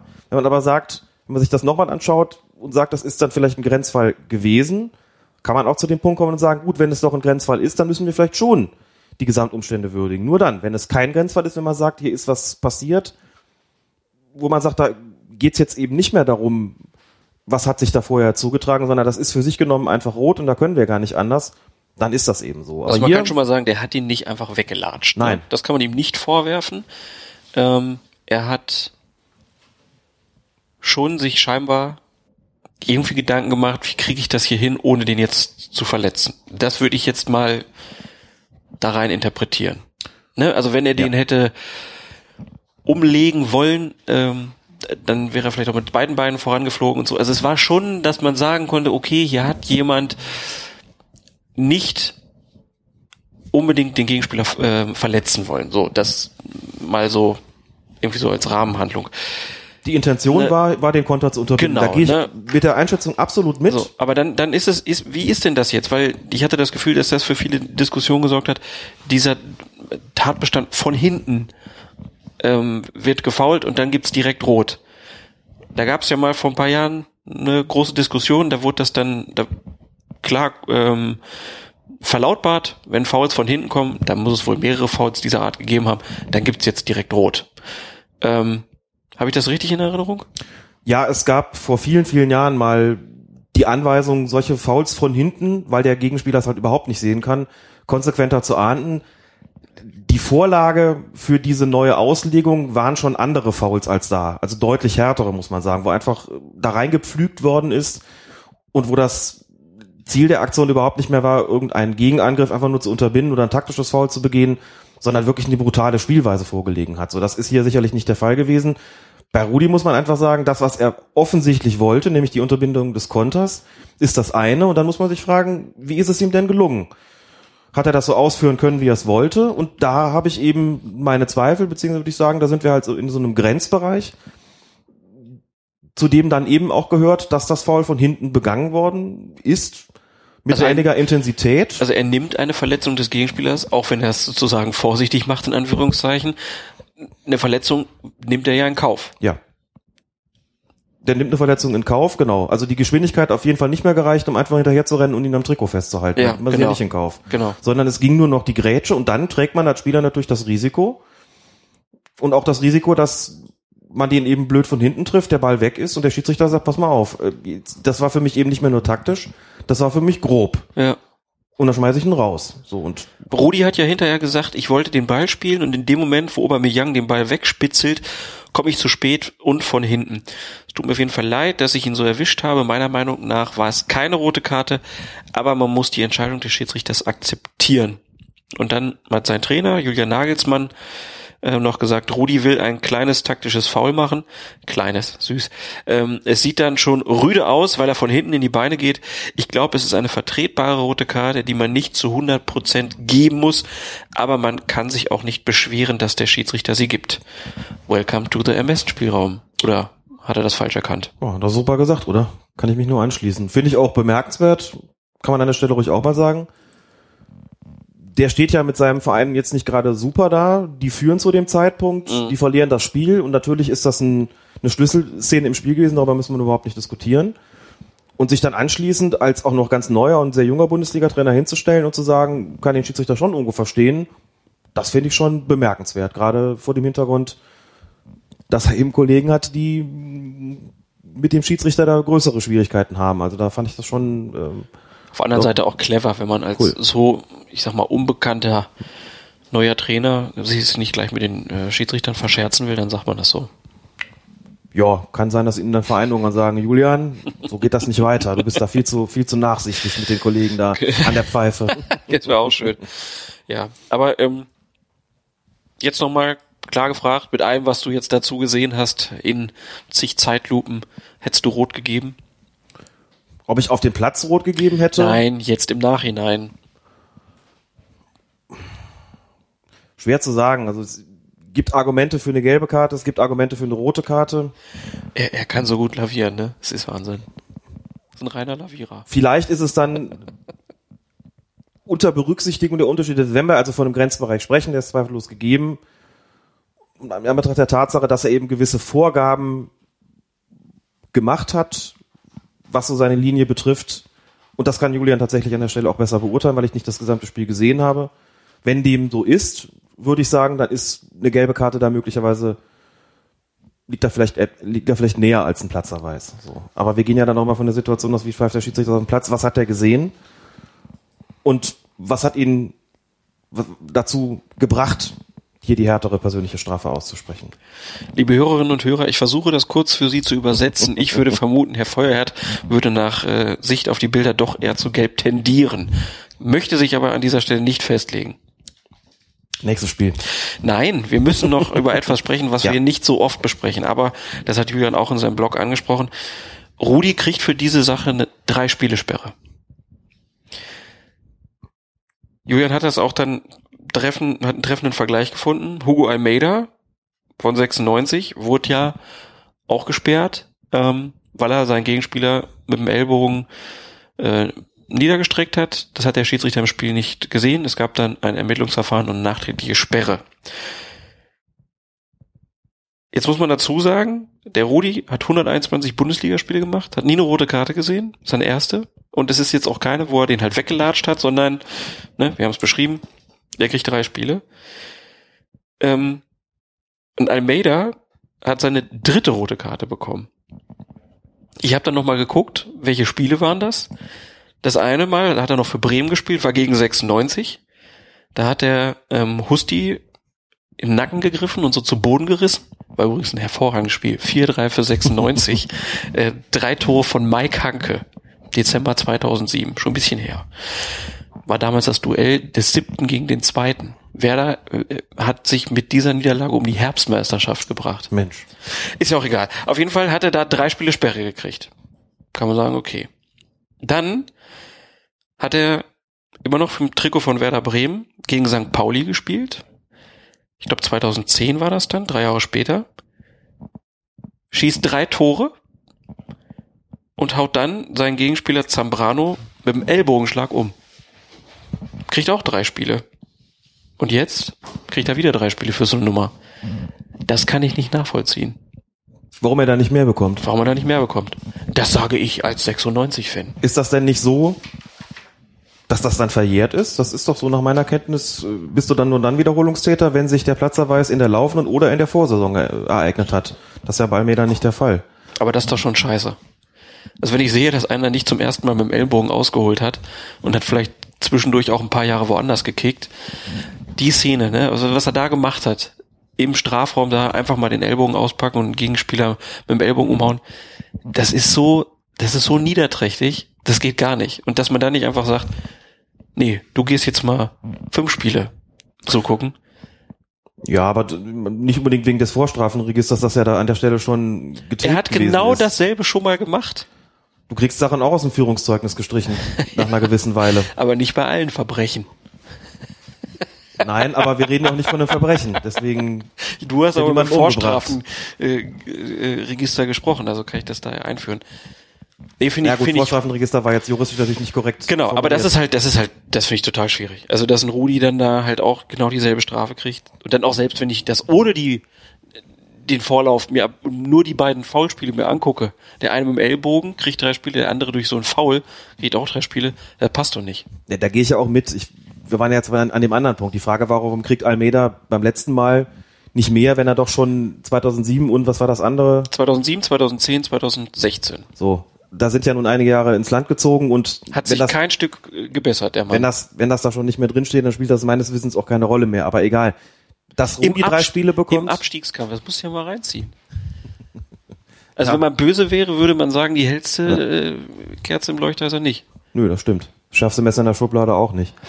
Das, Doch, ne, das vielleicht schon. Dass beide drei Spiele bekommen, passt für mich auch nicht zusammen. Ne? Man muss dazu sagen, die, das Mindeststrafmaß für rohes Spiel Großes Spiel ist das, was Sebastian Rudi begangen hat. So heißt das dann nicht im Regelheft, aber so heißt das in der Sportgerichtsbarkeit. Die Mindeststrafe für rohes Spiel beläuft sich auf zwei Spiele. Warum man dann noch ein drittes dazugenommen hat und es nicht bei der Mindeststrafe belassen hat, der Strafraum geht natürlich noch nach oben, ist klar. Ja. Und vor allen Dingen, wenn man es natürlich vergleicht mit Hugo Almeida, dann kommt man schon zu dem Schluss, dass drei Spiele, es wirkt sehr, wirkt sehr viel, ja. Das, das, das wirkt zu viel gemessen daran. Ich hätte auch gesagt, wir sind auch gefragt worden, ich habe gesagt, ich tippe auf zwei oder drei, hatte allerdings ehrlich gesagt äh, nicht geguckt, wie sind die Vergleichsmaßstäbe, dann kam jemand mit Almeida, muss ich auch sagen, ja gut, da sehe ich einen Unterschied. Ja. ja klar. Also insofern, mit weniger als zwei wäre er nicht davon gekommen, aber dass es mehr als zwei sind, ist jetzt auch für mich überraschend gewesen. Gut. Genug aufgeregt. Kommen wir zu Eintracht Frankfurt gegen den FC Schalke 04. Das war auch ein schöner Downer, das Spiel. Mhm. Also wenn man sich vorher aufgeregt hat und hat dann das geguckt, war man wieder ganz ruhig. Ähm, da kam es kurz vor dem Abpfiff zu einem kleinen Tumult, war an der Seitenlinie von ähm, äh, vor den beiden äh, Auswechselbänken und da ist es der Frankfurter Makoto Hasebe, der den Schalker Max Meyer zunächst ähm, leicht fault. Meyer geht dann so ein bisschen zu Boden, stimmt den Ball ab und ähm, ja, fällt sozusagen auf das Spielgerät und Hasebe setzt von hinten mit dem Fuß dagegen. Ähm, ja, also aus meiner Sicht tritt er halt nach und äh, Meyer springt auf, stellt den Japaner dann zur Rede. Daraufhin gibt es dann eine Rudelbildung, die der Schiedsrichter Felix Brüch dann mit einer gelben Karte für beide auflöst. Ich habe gesagt, oder ich habe mich im Nachhinein geärgert, dass durch diese gelbe Karte Hasebe ja nicht mehr gesperrt werden kann. Weil aus meiner Sicht ist er so ein mieser Tritt von hinten, dass ich ihn da vom Rot, mit Rot vom Platz gehen sehen will oder nachträglich gesperrt haben will. Hm. Er trifft den Ball, ne? Er tritt, er tritt da rein und trifft den Ball. Also er trifft, trifft den Ball, den Max Meyer da praktisch einklemmt. Nee, nicht nur. Einmal, äh, einmal, er stochert einmal nach Mhm. und dann latscht er ihm noch mal einmal von unten. Äh, Nochmal? ja, Ich habe nur einen Tritt gesehen. der musste gucken. Zieht das so hoch. Es ist, also da, da, da, da spielt der Ball keine Rolle mehr aus meiner Sicht. Hm. Also für mich war das nicht klar genug für den Platzerweis, ehrlich gesagt. Wenn ich es dann in der Zeitlupe sehe, da sehen die Sachen natürlich auch nochmal, weil es dann auch länger dauert natürlich, wenn man sich das anguckt, äh, im Gesamtablauf, es nochmal dramatischer aus. Vierter Offizielle, Michael Weiner stand direkt davor, also praktisch Schiedsrichter und vierter Offizielle haben das Ganze im Blick gehabt, waren sich da auch sehr einig, dass es da nur eine Verwarnung gibt für Sebe und nicht Rot. Sind ein paar Mal angeschaut und gesagt, gut, das ist, auch das wäre eine Aktion, wo ich sagen würde, wenn wir die Zeitstrafe haben, geht der mit der Zeitstrafe raus und der Meier, der aufspringt und den so ein bisschen an den, an den Kragen da will, dass der Gelb dafür kriegt, ne? Du hast da den, das klassische Rudel, beide lösen es aus durch die Aktion. Der eine ist natürlich angegriffen worden, Meier ist dann aufgesprungen, hat sich dann versucht, äh, hat dann versucht, Hasebe nochmal so richtig die Meinung zu geigen, dass, wir, dass er da mit Gelb rausgeht. Kann ich nachvollziehen, wenn du sagst, na gut, beide dasselbe Strafmaß. Das ist natürlich dann schwierig, wenn du nur Gelb und Rot hast und dann dir die Frage stellen musst, was, wie verarzten wir denn jetzt den Hasebe für die Aktion? Ist das wirklich schon rot, weil wir sagen nachtreten? Oder ist es nur so ein Nachstochern, wo du sagst, na gut, das ist noch im Bereich der Unsportlichkeit, aber nicht der Tätlichkeit, deswegen belassen wir es bei Gelb. Ist für mich auch so im Graubereich, ich sag, gut, ich kann mit einer gelben Karte leben, weil er eben dann kurz nachstochert und es für mich dann erst so richtig in der Zeitlupe wilder aussieht als ähm, in der Originalgeschwindigkeit. Schiedsrichter guckt drauf, wird Offizieller guckt drauf, gesagt, ist für mich eigentlich okay. Hätte ich noch eine persönliche Strafe dazwischen zur Verfügung, hätte ich sie halt verhängt. Aber da würde, glaube ich, auch ein Sportgericht nicht zwingend zu einer Sperre kommen, weil es sagt, kann man auch zugunsten des Angeklagten annehmen, dass es eher eine Unsportlichkeit gewesen ist. Es war auf jeden Fall ätzend, sowas gehört sich natürlich auch nicht. Das ist dann halt, er fault ihn erst, so klar bleibt er auf dem Ball liegen und dann dieses, diese Unsitte dann nochmal da zu stochern, so nach dem Motto, ich habe doch nur den Ball gespielt. Der Ball war nicht mehr spielbar. Aus meiner Sicht war es ein Tritt und kein Stochern. Das ist, glaube ich, der feine Unterschied. Gut, das, darüber kann man eben streiten. Für mich ist es wirklich, ich würde Tritt tue ich mich schwer in der Situation. Die Grenze ist auch fließend, die Spieler sind natürlich auch nicht ungeschickt. Der macht es natürlich auch genau so, dass er noch dem Schiedsrichter quasi einen Spielraum gibt oder umgekehrt, dass er sagt, so ich mach's genau so, dass ich eine Chance habe, dafür nicht vom Platz zu fliegen. Mhm. So. Ähm, Und dass eine- die Intention unsportlich war, das ist ja nun, nun offensichtlich so. Und eine Zeitstrafe zu dem Zeitpunkt bringt halt auch nichts mehr. Okay, da hast du es sei denn, man würde sagen, okay, da kriegt jetzt einer eine 10 Minuten Zeitstrafe Mhm. in der 88. Minute, dann wird das im nächsten Spiel, spielt das Team dann die ersten sechs Minuten in Unterzahl oder so. Ja. Nein, aber das ziehe ich natürlich dann auch zurück. Du hast recht, das ist natürlich auch in der, ich hatte jetzt tatsächlich außer, Acht gelassen, dass wir uns hier schon kurz vor dem Abpfiff gefunden Ja. haben. Eine Zeitstrafe Strafe ergibt dann natürlich keinen Sinn mehr. Gut, dann kommen wir zum 24. Spieltag. Schalke gegen den HSV, 22. Minute. Der Schalker Younes Belhanda flankt gefühlvoll und sowohl sein Mitspieler Alessandro Schöpf als auch der Hamburger Matthias Ostscholek gehen im Strafraum des HSV zum Ball. Schöpf erreicht ihn auch, bevor er dann von Ostscholeks Bein getroffen wird und zu Boden geht. Schiedsrichter der Partie war Günter Perl und der sagt, kein Elfmeter. Warum, Alex? Ja, das müsste man natürlich eigentlich Günter Perl fragen, aber meine Mutmaßung wäre, beide Spieler gehen im Sprung zum Ball. Es ist immer schwer, schwerer im Sprung zu sehen, was passiert da eigentlich mit den einzelnen Gliedmaßen. Und ich glaube, dass er da einfach gar keine, er hat eben einfach keine Regelwidrigkeit festgestellt. So, man sieht dann in der Zeitlupe schon ganz gut, wie, ähm, wer war es noch, wie Ostscholek trifft. Insofern war es ein klarer Strafstoß. Sieht so ein bisschen vielleicht auch am Fallmuster, aber das So eine klassische Szene, wo man nach einer Ja. Zeitlupe denkt, das muss Ja. der doch gesehen haben. Aber Ja. das ist halt die Zeitlupe, ne? es ist halt die Zeitlupe und Ist alles sehr, sehr viel langsamer in dem Moment. Und wenn beide Spieler heranfliegen und natürlich unternimmt Ostscholek schon den Versuch, den Ball zu spielen, der kommt einfach zu spät in der Situation. So und das eine Kriterium, was eine Rolle spielen müsste für Günther Perl, wäre in der Situation dann eben zu gucken, wer spielt ihn zuerst, wer trifft ihn zuerst und sich als nächstes die Frage zu stellen, die Tatsache, dass der jetzt fällt, ist das eine Form von Zweikampfverhalten, wie so man sagt, na gut, es gehen aber irgendwie beide hin und ich kann da keinen Foulspiel erkennen oder ist das nun wirklich so, dass man sagt, naja gut, der eine spielt den Ball zuerst und der wird dann halt getroffen dann handelt es sich um ein Foulspiel. Aber das ist im Sprung auch tatsächlich, auch wer zuerst, wenn da so ein, so ein Beinknäuel irgendwie nur zu sehen ist, ist es nicht so einfach zu identifizieren, wer da nun zuerst dran war. Und das Flugrichtung des Balles sprach schon deutlich für Schöpf, das stimmt schon. Es ist eine Fehlentscheidung gewesen, aber man versucht ja auch immer, sich die Frage eben zu stellen, wie konnte es geschehen? Mhm. So, und das kann ich mir schon erklären, falsch bleibt es natürlich trotzdem. Ja, auf jeden Fall ärgerlich für Perl. 45. Minute dann, innerhalb von fünf Minuten wird Joan Juru zweimal verwarnt und muss dann mit Gelb-Rot vom Platz. Ich habe gedacht, ja, gerade bei der zweiten gelben Karte, die hat er sich so richtig verdient. Ja. Die erste habe ich jetzt gar nicht mehr im Kopf. Was war das? War, glaube ich, auch ein. Was Also ein die zweite, da hat er halt den Gegenspieler einfach an der Außenlinie weggeknallt. Genau. Halbhohe Grätsche, äh, um ihm daran zu hindern, dass er die Linie runterläuft. Erste habe ich offen gestanden nicht mehr so genau im auch nicht. Kopf.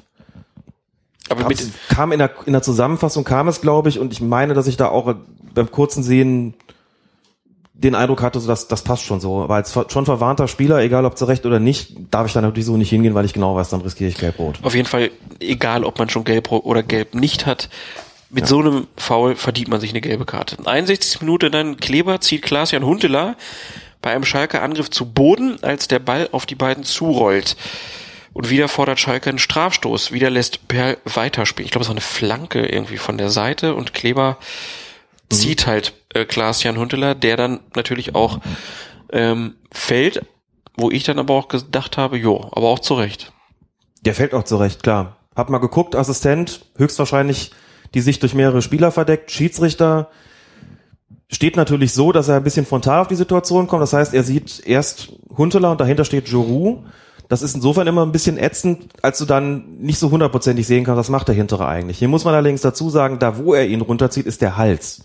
Mhm. Und das ist schon relativ deutlich sichtbar gewesen und Huntela ist ihm vielleicht eine Nummer zu spektakulär gefallen, ist eine Mutmaßung, vielleicht war Perl auch in dem Moment auf den Ball konzentriert.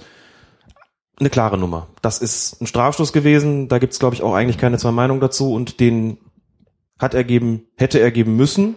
Ich sagte hier bei der Frage, warum nicht, fiel mir dann eben nur, fielen mir nur diese beiden Erklärungen ein. Aber Ich macht es nicht besser, ähm, Nee, der zweite klar. Strafstoß für Schalke, der nicht gegeben wurde. So. Ist eine klare Fehlentscheidung wieder, äh, aber das ist halt auch so dem geschuldet, dass halt viele da im Strafraum auch einfach fallen, ne? Ja. Das ist halt, dass man dann halt auch, wenn man es nicht ganz genau gesehen hat, eher vermutet, naja, der lässt sich da blöd fallen. Das, also, wenn man es, man muss sich ja komplett sicher sein, dass er ihn da umgerissen hat. Aber gut, hätte er sehen sollen. Dann drei Minuten später, nun will der HSV einen Strafstoß haben. Äh, Matthias Ostczolek schießt nämlich und Junior Kaikara oder Kaisara, ich weiß es nicht genau, äh, bekommt den Ball aus kurzer Hand an die Hand, aus kurzer Distanz an die Hand, so heißt es richtig. Ähm, Günter Perl pfeift nicht. Wie hast du die Szene gesehen? Ja, da haben ja dann irgendwann die Leute ein Sündenregister zusammengestellt von Günter Perl und haben das einfach mal mit dazu gepackt. Für mich zu Unrecht. Der hält so ein bisschen die Hand vom, was ist das eigentlich? So kann man gar nicht so richtig beschreiben. So, so, macht so ein bisschen die Hand auf rechts vom Körper. Aber ein Kriterium ist natürlich die kurze Distanz, bei der man überlegen muss, wie viel Reaktionszeit hat er. Die, das zweite Kriterium ist, er dreht sich vom Ball weg. So, das vom Ball Aber wegdrehen. Die, aber die Hand ist offen. mh, Die Hand ist offen. Das sieht halt sehr, sehr blöd aus. Es sieht halt komisch aus irgendwie, ne? Und er vergrößert die Körperfläche dadurch. Tja, die Vergrößerung der Körperfläche ist ja klassischerweise, wenn ich meinen Arm irgendwie so abspreize. Hier hat er irgendwie nur die Hand da so hingehalten. Also ganz seltsam. Aber die Hand ist doch, das macht er ja nicht unabsichtlich, dass die Hand da so ist. Ja, bei einer Drehbewegung kann auch sowas, glaube ich, mal passieren. Also ich, mir ist das nicht eindeutig genug für einen Strafstoß. Und möglicherweise dann auch im Graubereich, den wir halt beim Handspiel sehr, sehr häufig haben, kann mit der Entscheidung hier weiterspielen zu lassen ziemlich gut leben. Macht's ja auch nicht besser, wenn man dann sagt, na gut, äh, klar, geht's jetzt nicht darum, Schalke hat zweimal einen nicht bekommen, dann kriegt der HSV ja auch äh, den nicht. Aber es ist schon umgekehrt auch blöd, wenn du den Zweikern zweimal einen klaren nicht gibst und pfeifst dann der, der Situation Strafstoß, sagen die Leute natürlich hinter, ach und das pfeifst du dann Ja. den am wenigsten klaren von allen. So, und da bin ich dann natürlich auch geneigt zu sagen, also dann die anderen beiden nicht gegeben werden, dann ähm, dann der hier mit Sicherheit nicht, auch wenn es auf der Gegenseite war. Ja. Das Blöde ist ja dann noch, dass äh, dann zwei Minuten später fällt dann das Tor für Schalke und da steht Klaas-Jan Hünteler im Abseits. Also das ist so der klassische gebrauchte Tag für ein Schiedsrichtergespann gewesen. Ja, muss man so sagen. Wenn das dann alles so Halt auch ein schwieriges Spiel, ne? Muss man halt auch mal dazu sagen, wenn man die Einzelszenen sich anguckt. Ich glaube, bei Giroud macht er halt alles richtig, aber es ist trotzdem ein Aufreger, weil es in so kurzer Zeit ist. Und die Elfmeterentscheidung, ja, blöd gelaufen. läuft halt manchmal so blöd. Günther Perl ist grundsätzlich ein Schiedsrichter, der sich schon sehr sicher sein will und muss, um auf den Strafstoßpunkt zu zeigen. Ist mir gerade in dieser Saison häufiger mal aufgefallen, dass das ein oder andere dabei war, wo er nicht gepfiffen hat, wo ich gesagt hätte, boah, kann man schon machen. Und wenn sich dann halt in dem Spiel häuft, sieht es natürlich immer blöd aus. Wenn du so ein Ding drin hast, sagen die Leute hinterher, na gut, hier haben sie natürlich auch nicht groß über ihn diskutiert. Schalke hat das Spiel gewonnen, trotz zweier nicht gegebener Strafstöße. Und René Adler hat hinterher gesagt, jo, das Absetztor habe ich auch mitbekommen, wir beschweren uns darüber aber nicht, denn Schalke hätte zwei Elfmeter bekommen können. So, ist ja dann auch in Ordnung, da reden wir nicht weiter drüber, aber in der Summe, klar, siehst du als Schiedsrichter natürlich dann blöd aus, wenn die Leute sagen, hier, guck mal, erstens, zweitens, drittens. So, aber, na gut, kommt vor. Dann kommen wir zum Spiel Hertha BSC gegen Eintracht Frankfurt. Und da ist es schon in der vierten Minute die Szene, über die nach dem Spiel alle noch reden. Es ist ungefähr 35 Meter vor dem eigenen Tor der Berliner. Und ähm, da ist es der Berliner Wladimir Darida, der ziemlich zentral vor dem eigenen Tor äh, den Ball verstolpert und Marco Fabian kommt halt, schnappt sich den Ball und Darida weiß sich nicht ähm, anders zu helfen, als den Frankfurter durch einen Griff ans Trikot zu stoppen. Knut Kircher pfeift ab, ist klar. Nur muss er jetzt entscheiden. Liegt eine Verhinderung einer offensichtlichen Torschance, also liegt eine Notbremse vor, oder hätten die beiden Abwehrspieler der Hertha, die sich ein bisschen näher an der Torlinie, aber halt auf der Außenbahn befanden, ähm, hätten die Fabian noch aufhalten können, beziehungsweise also vor dem Tor noch einholen können und entscheidend stören können. Und Kircher, der zeigt mit seinen Armen hinterher Letzteres an, also er sagt, das ist hier keine hundertprozentige Torchance gewesen und er gibt Darida deshalb nur die gelbe Karte. Wir haben jetzt ja hinterher die Möglichkeit gehabt, nochmal drauf zu gucken und die beiden Außenverteidiger, die stehen schon verdammt weit weg. Ne? Ich glaube, es sind so rund 20 Meter bei beiden. Ja, es waren etwa 20 Meter. Der eine stand, glaube ich, ein bisschen näher dran als der andere. Komplizierte Situation. Also Punkt eins: Relativ große Torentfernung. 32 Meter, 35 Meter. Bis zum Tor kann noch einiges passieren. So, dann passiert das Foul ja auch unmittelbar nach dem Ballverlust. Das heißt, er konnte noch gar kein Tempo aufnehmen.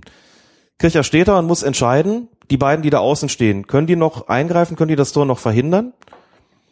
Oder mit regulären Mitteln diese Torchance unterbinden? Oder können sie das nicht?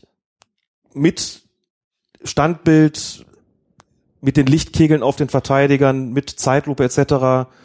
Würde ich sagen, ich glaube, es war die Verhinderung einer klaren Torchance. Es hätte also eine, einen Platzerweis geben müssen, auch wenn da erst vier Minuten gespielt waren.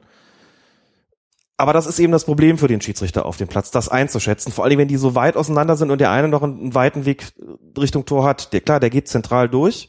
Der stand ja in der Mitte. Die anderen beiden stehen näher zur Torlinie. Du musst dir die Frage stellen, ne, kommen die halt dran oder nicht? Und dann hast du als Schiedsrichter natürlich schon in der Situation noch so ein paar Kriterien, die du abarbeitest. So, zum einen ist das Ding, bin ich mir eigentlich sicher, dass das jetzt eine offensichtliche Torchance war oder nicht? Und wenn nein, dann greifst du natürlich erstmal grundsätzlich zur geringeren persönlichen Strafe.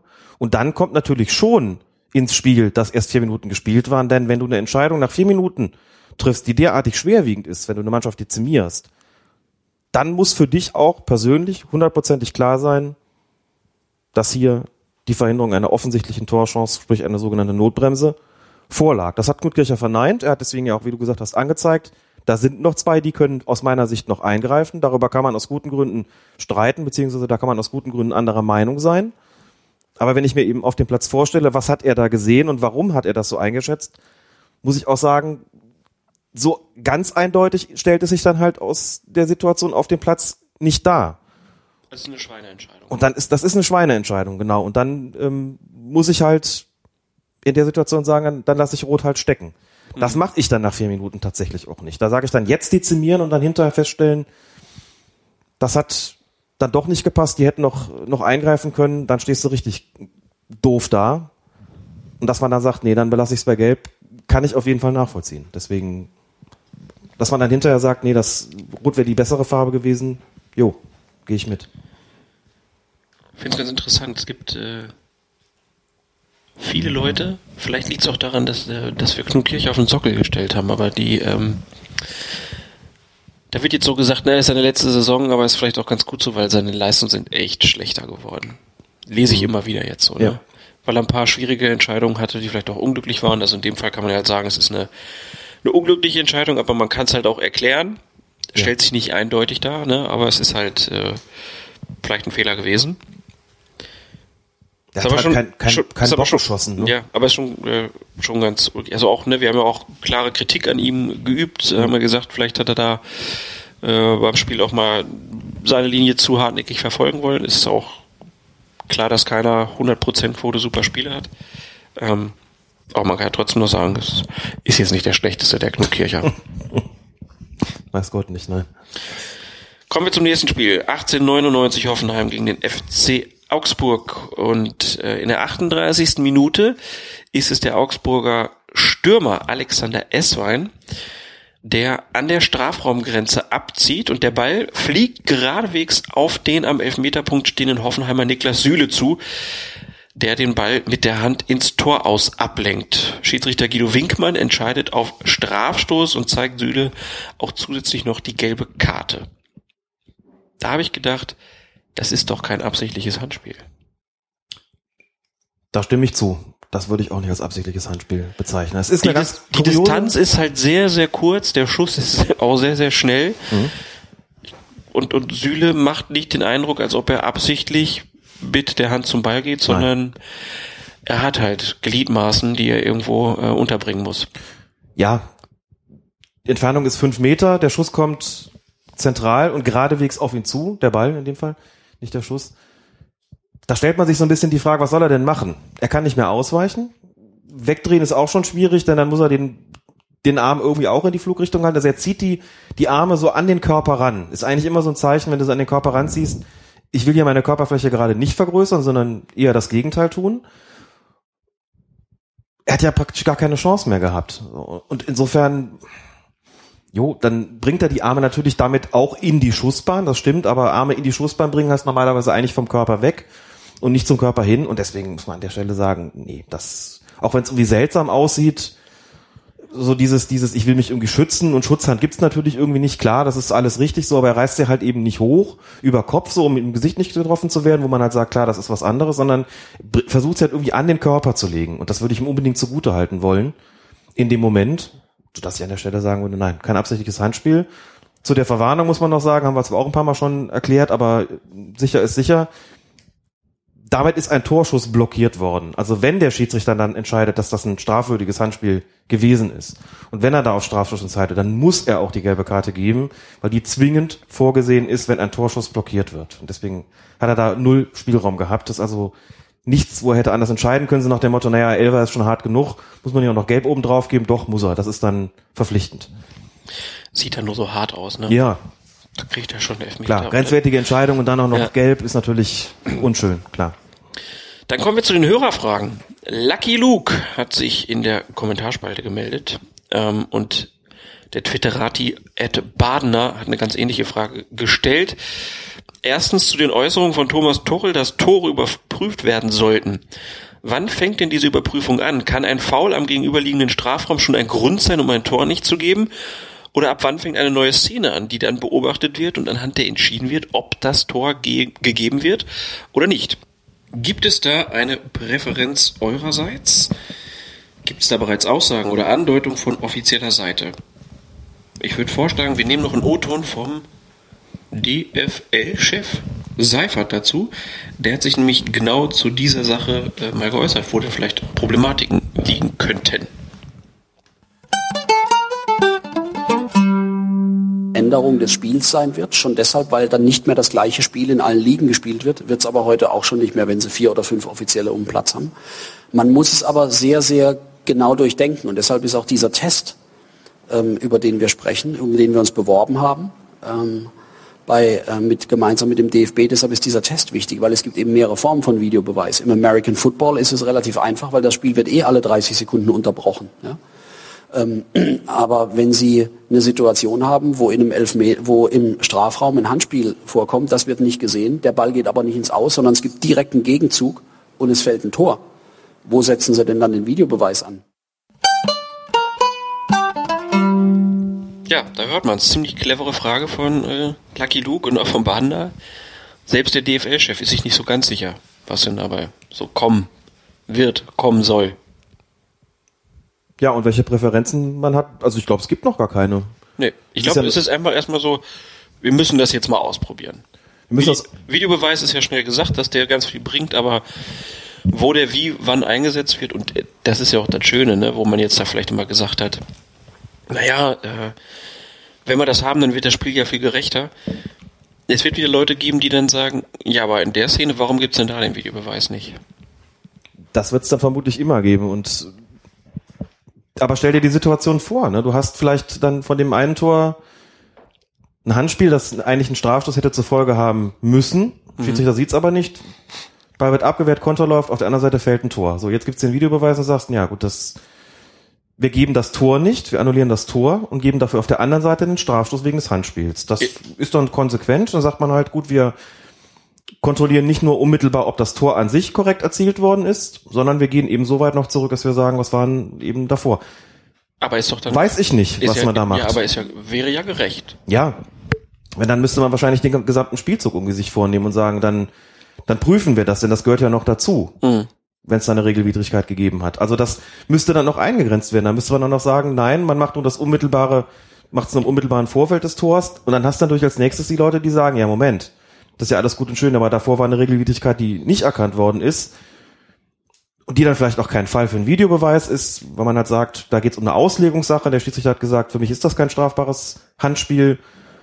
Vielleicht ist das dann auch so ein Punkt, wo der Schiedsrichter sagt, ich habe auf dem Feld gesagt, das ist keins, wir haben es nicht übersehen, wir haben es anders eingeschätzt.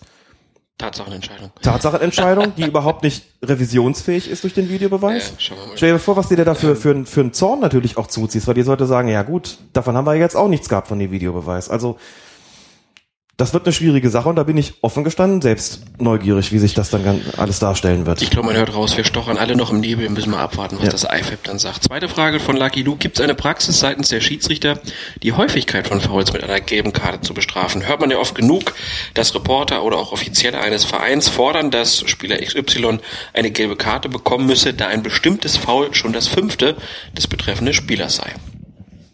Na, in den Regeln steht, dass wiederholtes Foulspiel nicht nur strafbar ist, sondern auch eine Verwarnung nach sich ziehen kann. Und natürlich macht man sich da keine gedankliche Strichliste im Kopf.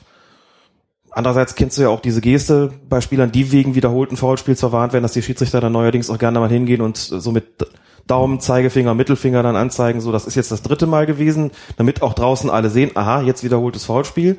Dann weiß man in dem Moment, das ist auch so. Ich würde sagen, das sind dann natürlich Foulspiele, bei denen man schon nicht unbedingt wegen der Häufung insgesamt, sondern wegen der Qualität gesagt hat, ich habe jetzt zweimal noch drüber hinweggesehen, habe den Spieler vielleicht auch einmal schon angesprochen und gesagt, beim nächsten Mal kommt das dann halt und insofern gibt es das natürlich. Stefan Kiesling wäre im Spiel zwischen Leverkusen und Bayern München auch so ein Fall gewesen. Also wenn man ihn nicht schon wegen der Schwere verwahren, dann hätte man beim dritten Mal, ich glaube, das war das Foul gegen Vidal, durchaus verwahren müssen, wenn man sagt, jetzt macht es dann irgendwann schon auch mal die Häufigkeit. Das ist ein bisschen schwammig natürlich, ne? weil man eben nicht sagen kann, beim vierten ganz normalen Foul ist er dran. Das gibt es nicht im Fußball. Aber du kannst halt schon sagen, jetzt ist es für mich schon zweimal an der Grenze gewesen, beim dritten Mal packe ich ihn mir und begründe ihm das auch offensiv damit, dass ich ihm sage, so viel kann gar keiner frei haben. Jetzt ist dann irgendwann auch mal die Grenze erreicht. Gut, dann kommen wir zu Thomas. Der hat auf fokusfußball.de in der Kommentarspalte zwei Punkte angeschrieben. Erstens, ich habe eine grundsätzliche Frage zu Schiedsrichterbewertung. Was für einen Stellenwert haben Fehler bei Einzelentscheidungen aller übersehenes Abseits, falsche Einschätzung eines Zweikampfs oder falsche Spielfortsetzung gegenüber eher globalen Faktoren wie einer hohen Akzeptanz bei den Spielern, einer klaren Linie, einem gelungenen Einstieg in die persönlichen Strafen etc. etc. Ist die Gewichtung durch alle Klassen gleich und daraus folgend kommt es oft vor, dass einem als Beobachter auf der Tribüne solche Einzelfallfehlentscheidungen als solche auffallen, jetzt abgesehen von der falschen Spielfortsetzung. Hintergrund der Frage ist, dass, so zumindest mein Eindruck, die überwiegende Zahl der Fehlentscheidungen, zumindest bis in die dritte Liga, mir immer erst mit Zeitlupenwissen als solche erkennbar sind. Ich fange mal hinten an. Wenn ich als Beobachter auf der Tribüne sitze, stehe ich natürlich vor dem Problem, dass ich die Zeitlupe auch nicht habe und nichts mehr mir anschauen kann. Das heißt, für mich, das zunächst mal ganz entscheidend ist der Gesamteindruck vom Schiedsrichter. Das heißt wirklich, ist die Linie klar, wie ist der Umgang mit den Spielern, wie läuft der. Solche Faktoren spielen natürlich eine große Rolle. Bei Einzelentscheidungen greife ich wirklich nur dann entscheidend ein, wenn ich davon überzeugt bin, also negativ ein zunächst mal, wenn ich davon überzeugt bin, dass hier wirklich ein Fehler passiert ist. Dann muss ich das aber auch klar als solchen erkannt haben. Man muss ja dazu sagen, in aller Regel bin ich weiter weg als der Schiedsrichter. Manchmal ergibt sich die Situation, dass meine Position trotzdem besser ist, weil ich vielleicht leicht erhöht stehe oder sitze und den besseren Blick darauf habe. Und dann kann ich das natürlich auch anbringen. Hm? Da muss man schon sagen, so da gilt schon so ein bisschen, also aus meiner Sicht zumindest der Grundsatz in dubio pro reo. Im Zweifel für den Schiedsrichter dann sozusagen. Wie war das nochmal? In dubio pro arbitro? In dubio pro arbitro, genau. Und das heißt im Klartext, wenn ich ihm da den Fehler nicht wirklich, wenn ich sagen nachweisen kann, aber wenn ich nicht davon überzeugt bin, dann hat er im Zweifelsfall da richtig gepfiffen. Das ist schon klar. Wenn, wenn der einen Strafstoß gibt, wo ich sagen, wo ich sage, puh, der hat ihn jetzt wirklich getroffen. Also da muss ich schon überzeugt sein, dass es eben falsch gewesen ist. Und grundsätzlich ist die Linie schon, schon wichtiger. Wenn jetzt solche Einzelfallfehlentscheidungen vorkommen, von denen ich überzeugt bin, dass sie solche sind, dann hängt es natürlich auch davon ab, was haben die denn für eine Auswirkung? Also wenn jetzt beispielsweise, um mal so einen Klassiker zu nennen, dann hatte ich tatsächlich auch in der vergangenen Saison, da gab es eine klare Notbremse. Und davon war ich auch hundertprozentig überzeugt, weil sich das angebahnt hatte. Ein Spieler, der allein auf den Torwart zuläuft, und es war irgendwo klar, der Torwart wenn er jetzt den Spieler umräumt, dann liegt eine Notbremse vor. Ich habe auch extra noch geguckt, wo ist der letzte Verteidiger, also Feldspieler. Kann der noch eingreifen, ja oder nein? Was passierte? Der umspielte den Torwart, der Torwart brachte den zu Fall und jemand, wo das Foul passierte, rückten die beiden letzten Verteidiger auf und liefen dran vorbei, sodass so ein bisschen der Eindruck entstehen konnte, sie hätten vielleicht doch noch eingreifen können, aber da hatte ich extra drauf geachtet.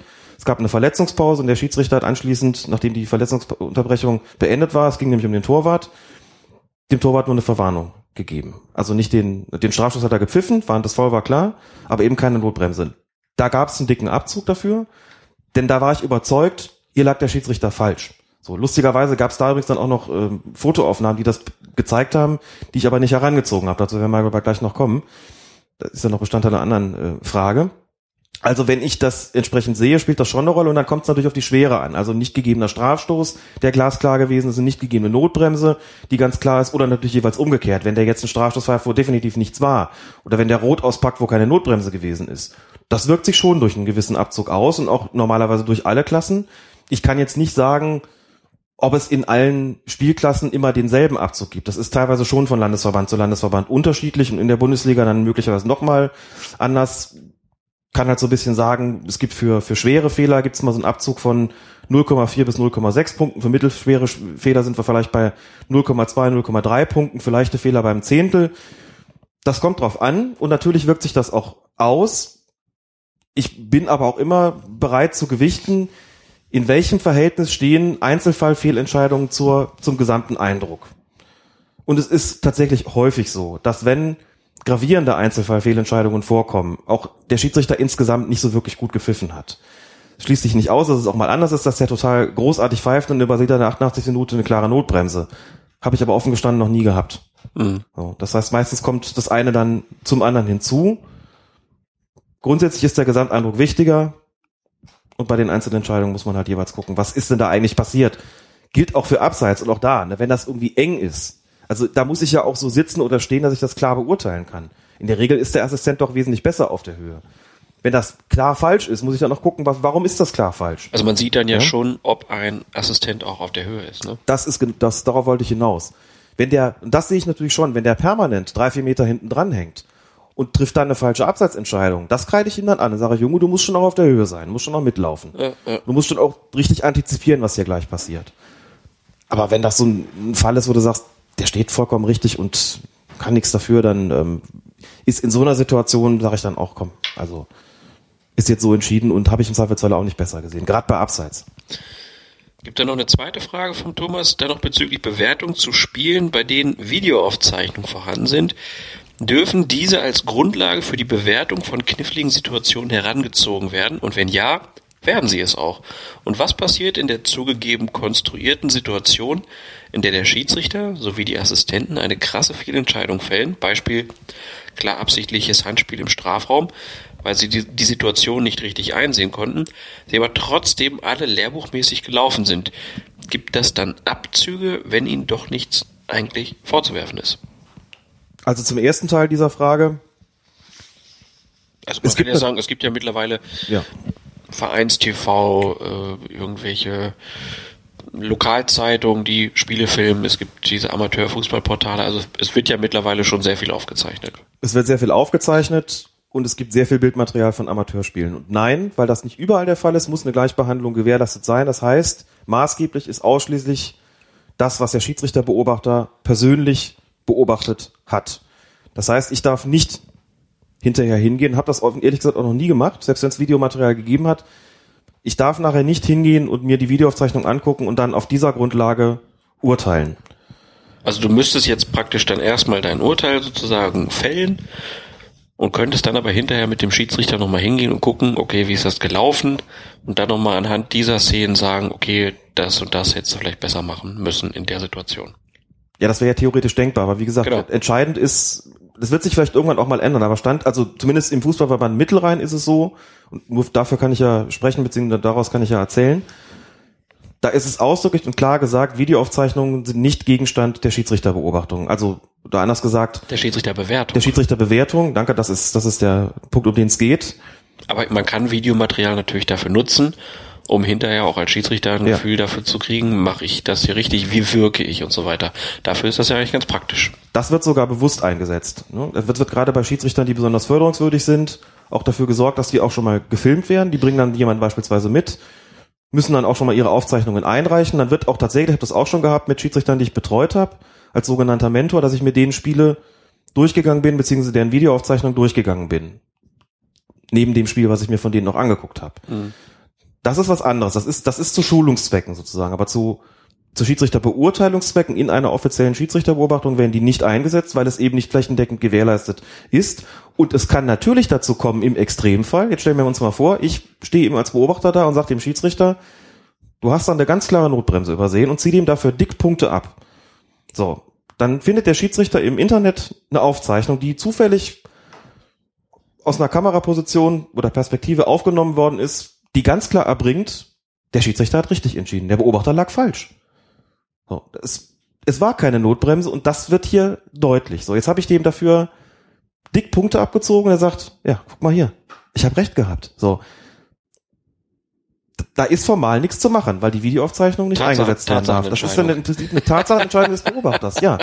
Ne? Da sind die Schiedsrichter dann, das ist ja das Kuriose daran, da sind die Schiedsrichter dann selbst mit Tatsachenentscheidungen konfrontiert, nämlich seitens ihres Schiedsrichterbeobachters. Ganz klar. Den Fall habe ich zum Glück noch nicht gehabt. Sag ich ganz spontan, muss ich ändern. Ähm, das ist durchaus auch schon angesprochen worden, weil ich auch gesagt habe, Leute, es wird natürlich immer mehr. Es wird immer mehr Aufzeichnungen geben und irgendwie müssen wir, glaube ich, irgendwann mal darüber sprechen, zu welchem Ergebnis wir dann noch immer kommen, wie wir eigentlich damit umgehen wollen, dass diese Vielzahl an Amateuraufnahmen existiert.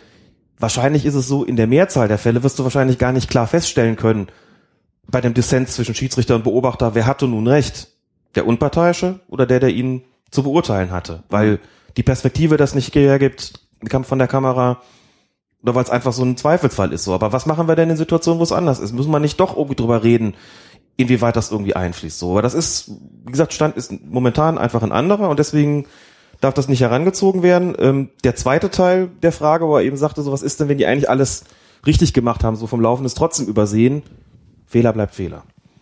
So, wenn man dann sagt, Leute, ihr habt alle prima gestanden, äh, trotzdem ist euch jetzt die Sicht verdeckt gewesen. Weißt du, wir haben ja nun auch, äh, stell dir so einen Fall vor, wie jetzt das Handtor von, von Andreasen. Da kann man auch argumentieren, der Assistent hat da gestanden, wo er gestanden hat, der Schiedsrichter, da haben wir damals gesagt, stand nicht ganz optimal, ein bisschen eindrücken müssen, aber hat da auch nicht viel falsch gemacht. Also wenn du so einen Fall hast und sagst, die stehen eigentlich alle da, wo sie hingehören, dann ist das trotzdem ein Fehler, der nicht passieren darf. Und dann muss es halt einer von denen sehen. Das ist nun mal so, die sind zu dritt. Einer muss es mitbekommen haben, einer muss es gemeldet haben. Das geht dann nun mal nicht durch. Das ist im Prinzip das gleiche wie die Situation. Ball geht an die Latte, springt deutlich hinter der Linie auf. Man sagt, der Assistent steht da, wo er stehen muss. Der war halt ein Fernschuss, kann ja nicht schneller sein als der Ball. Der Schiedsrichter steht auch perfekt, trotzdem haben es beide nicht gesehen. Da gibt's einen Abzug. Der Ball ist drin, die haben das nicht gesehen. Da kann ich nicht sagen, ja gut, habt alles dafür getan, Pech gehabt. Ist zwar natürlich so und kann man auch argumentieren, aber in der Schiedsrichterbeurteilung würde dann an dieser Stelle ein Abzug erfolgen, wenn man sagt, das ist dann ein schwerer Fehler und muss man halt dann doch irgendwie hinbekommen. Gut. Auf jeden Fall auch ein weites Feld, die Schiedsrichterbewertung. Auch nicht ganz einfach.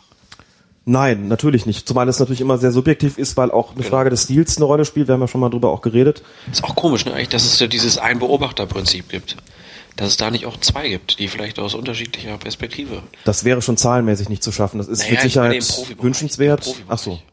Ja, aber da findet ja auch eine Evaluation sozusagen statt. ne? Also da gibt es ja die, die Möglichkeiten der Videoaufzeichnung, die wird ja auch herangezogen. Das heißt, du hast einen offiziellen Schiedsrichterbeobachter, aber natürlich werden die Spiele nochmal sich die Spiele guckt sich dann nochmal jemand an und ähm, da prüft man dann schon nochmal, was sich da, ob sich da möglicherweise was anderes ergibt. So. Na gut. Dann kommen wir zum Abschluss noch zu einem kuriosen Spielausfall in der Regionalliga West. Es war die Partie zwischen der U21 des ersten FC Köln und der Mannschaft von Rot-Weiß Aalen. Und da wurde die Partie wegen Unbespielbarkeit des Platzes abgesagt. Soweit so ungewöhnlich, nur die Begründung ist ganz schön. Die Begründung war nämlich, weil kein Regen gefallen ist. Hast du das schon mal gehört? Nein. Nein, komplett die, neu. Die Erklärung dafür, nach dem Derby der FC-Reserve gegen Viktoria Köln am 20. Februar war Quarzsand ausgebracht worden, um den Platz zu befestigen. Und dieser hätte allerdings vor der Partie gegen Aalen versickern müssen, weil ansonsten die Verletzungsgefahr durch diesen Quarzsand eben zu groß gewesen wäre. Und dafür hätte es eben Regen gebraucht, der aber ausblieb. Und der Einsatz der Sprinkleranlage kam nicht in Frage, weil dann Wasser in den Leitungen gestanden hätte, das bei Frost zu Beschädigung führen würde. Shit happens, ne? Quarzsand. Quarzsand. Mit dem man sich verletzen kann. Das ist wirklich kurios. Und das, also Regionalliga ist jetzt halt auch nicht.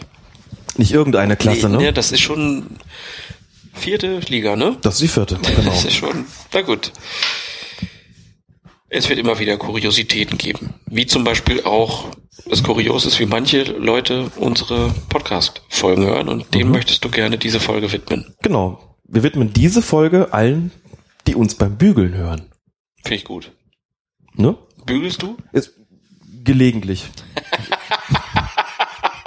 Hab nicht so viel zum Bügeln. Ist eine sehr kontemplative Tätigkeit, muss man sagen. Kann man noch sicherlich gut Podcasts bei hören. Denke auch. Eine Empfehlung von uns an euch. Bügelt doch mal. Bügelt mal wieder, genau. Beim Podcasten. Podcast hören. Ja, wunderbar. Dann sind wir durch, haben auch wieder deutlich die Zwei-Stunden-Marke geknackt heute. Das bei nur drei Spieltagen. Aber es war ja auch wieder eine ganze Menge los. Ne? Ja, und geknackt hat's ja dann leider bei uns auch ab und zu. Wir haben so ein bisschen Probleme mit den Headsets gehabt. Es war nämlich so, wir haben uns um halb vier getroffen. Alex hat die Kopfhörer, äh, nee, ich hatte sie hier, ne, bei Ja. mir. Und dann haben wir sie angeschlossen, haben wir gemerkt, der eine Mikro kaputt. Hatten wir ja schon mal. Und dann haben wir aber zum Glück von den lieben Kollegen vom Rautenradio ein weiteres zur Verfügung gestellt bekommen mal, als es nämlich beim ersten Mal kaputt war. Ähm, und deswegen klinge ich jetzt vielleicht manchmal auch ein bisschen komisch. Das liegt nicht nur an meiner zugegeben starken Nasalität, ähm, aber du hast dann dieses Ding noch geholt. Zwei Stunden später warst du wieder hier. Eine Stunde später. Äh, Verleumdung, was du hier machst.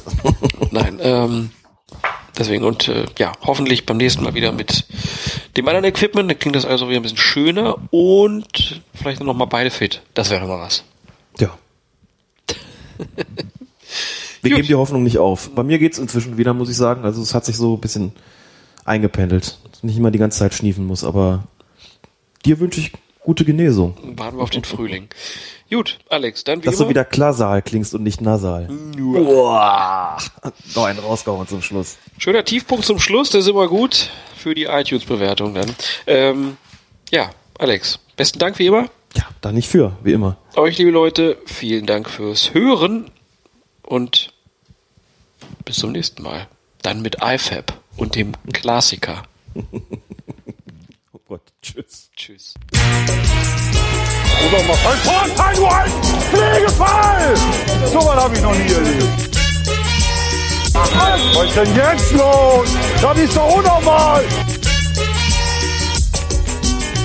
Gelb zum Gelb, fast nicht, ist immer grün! Colinas Erben. Der Schiedsrichter-Podcast.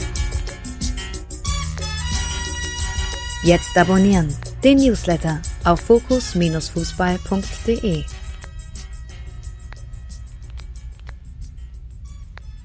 Also, ihr wisst schon Bescheid. Abschalten.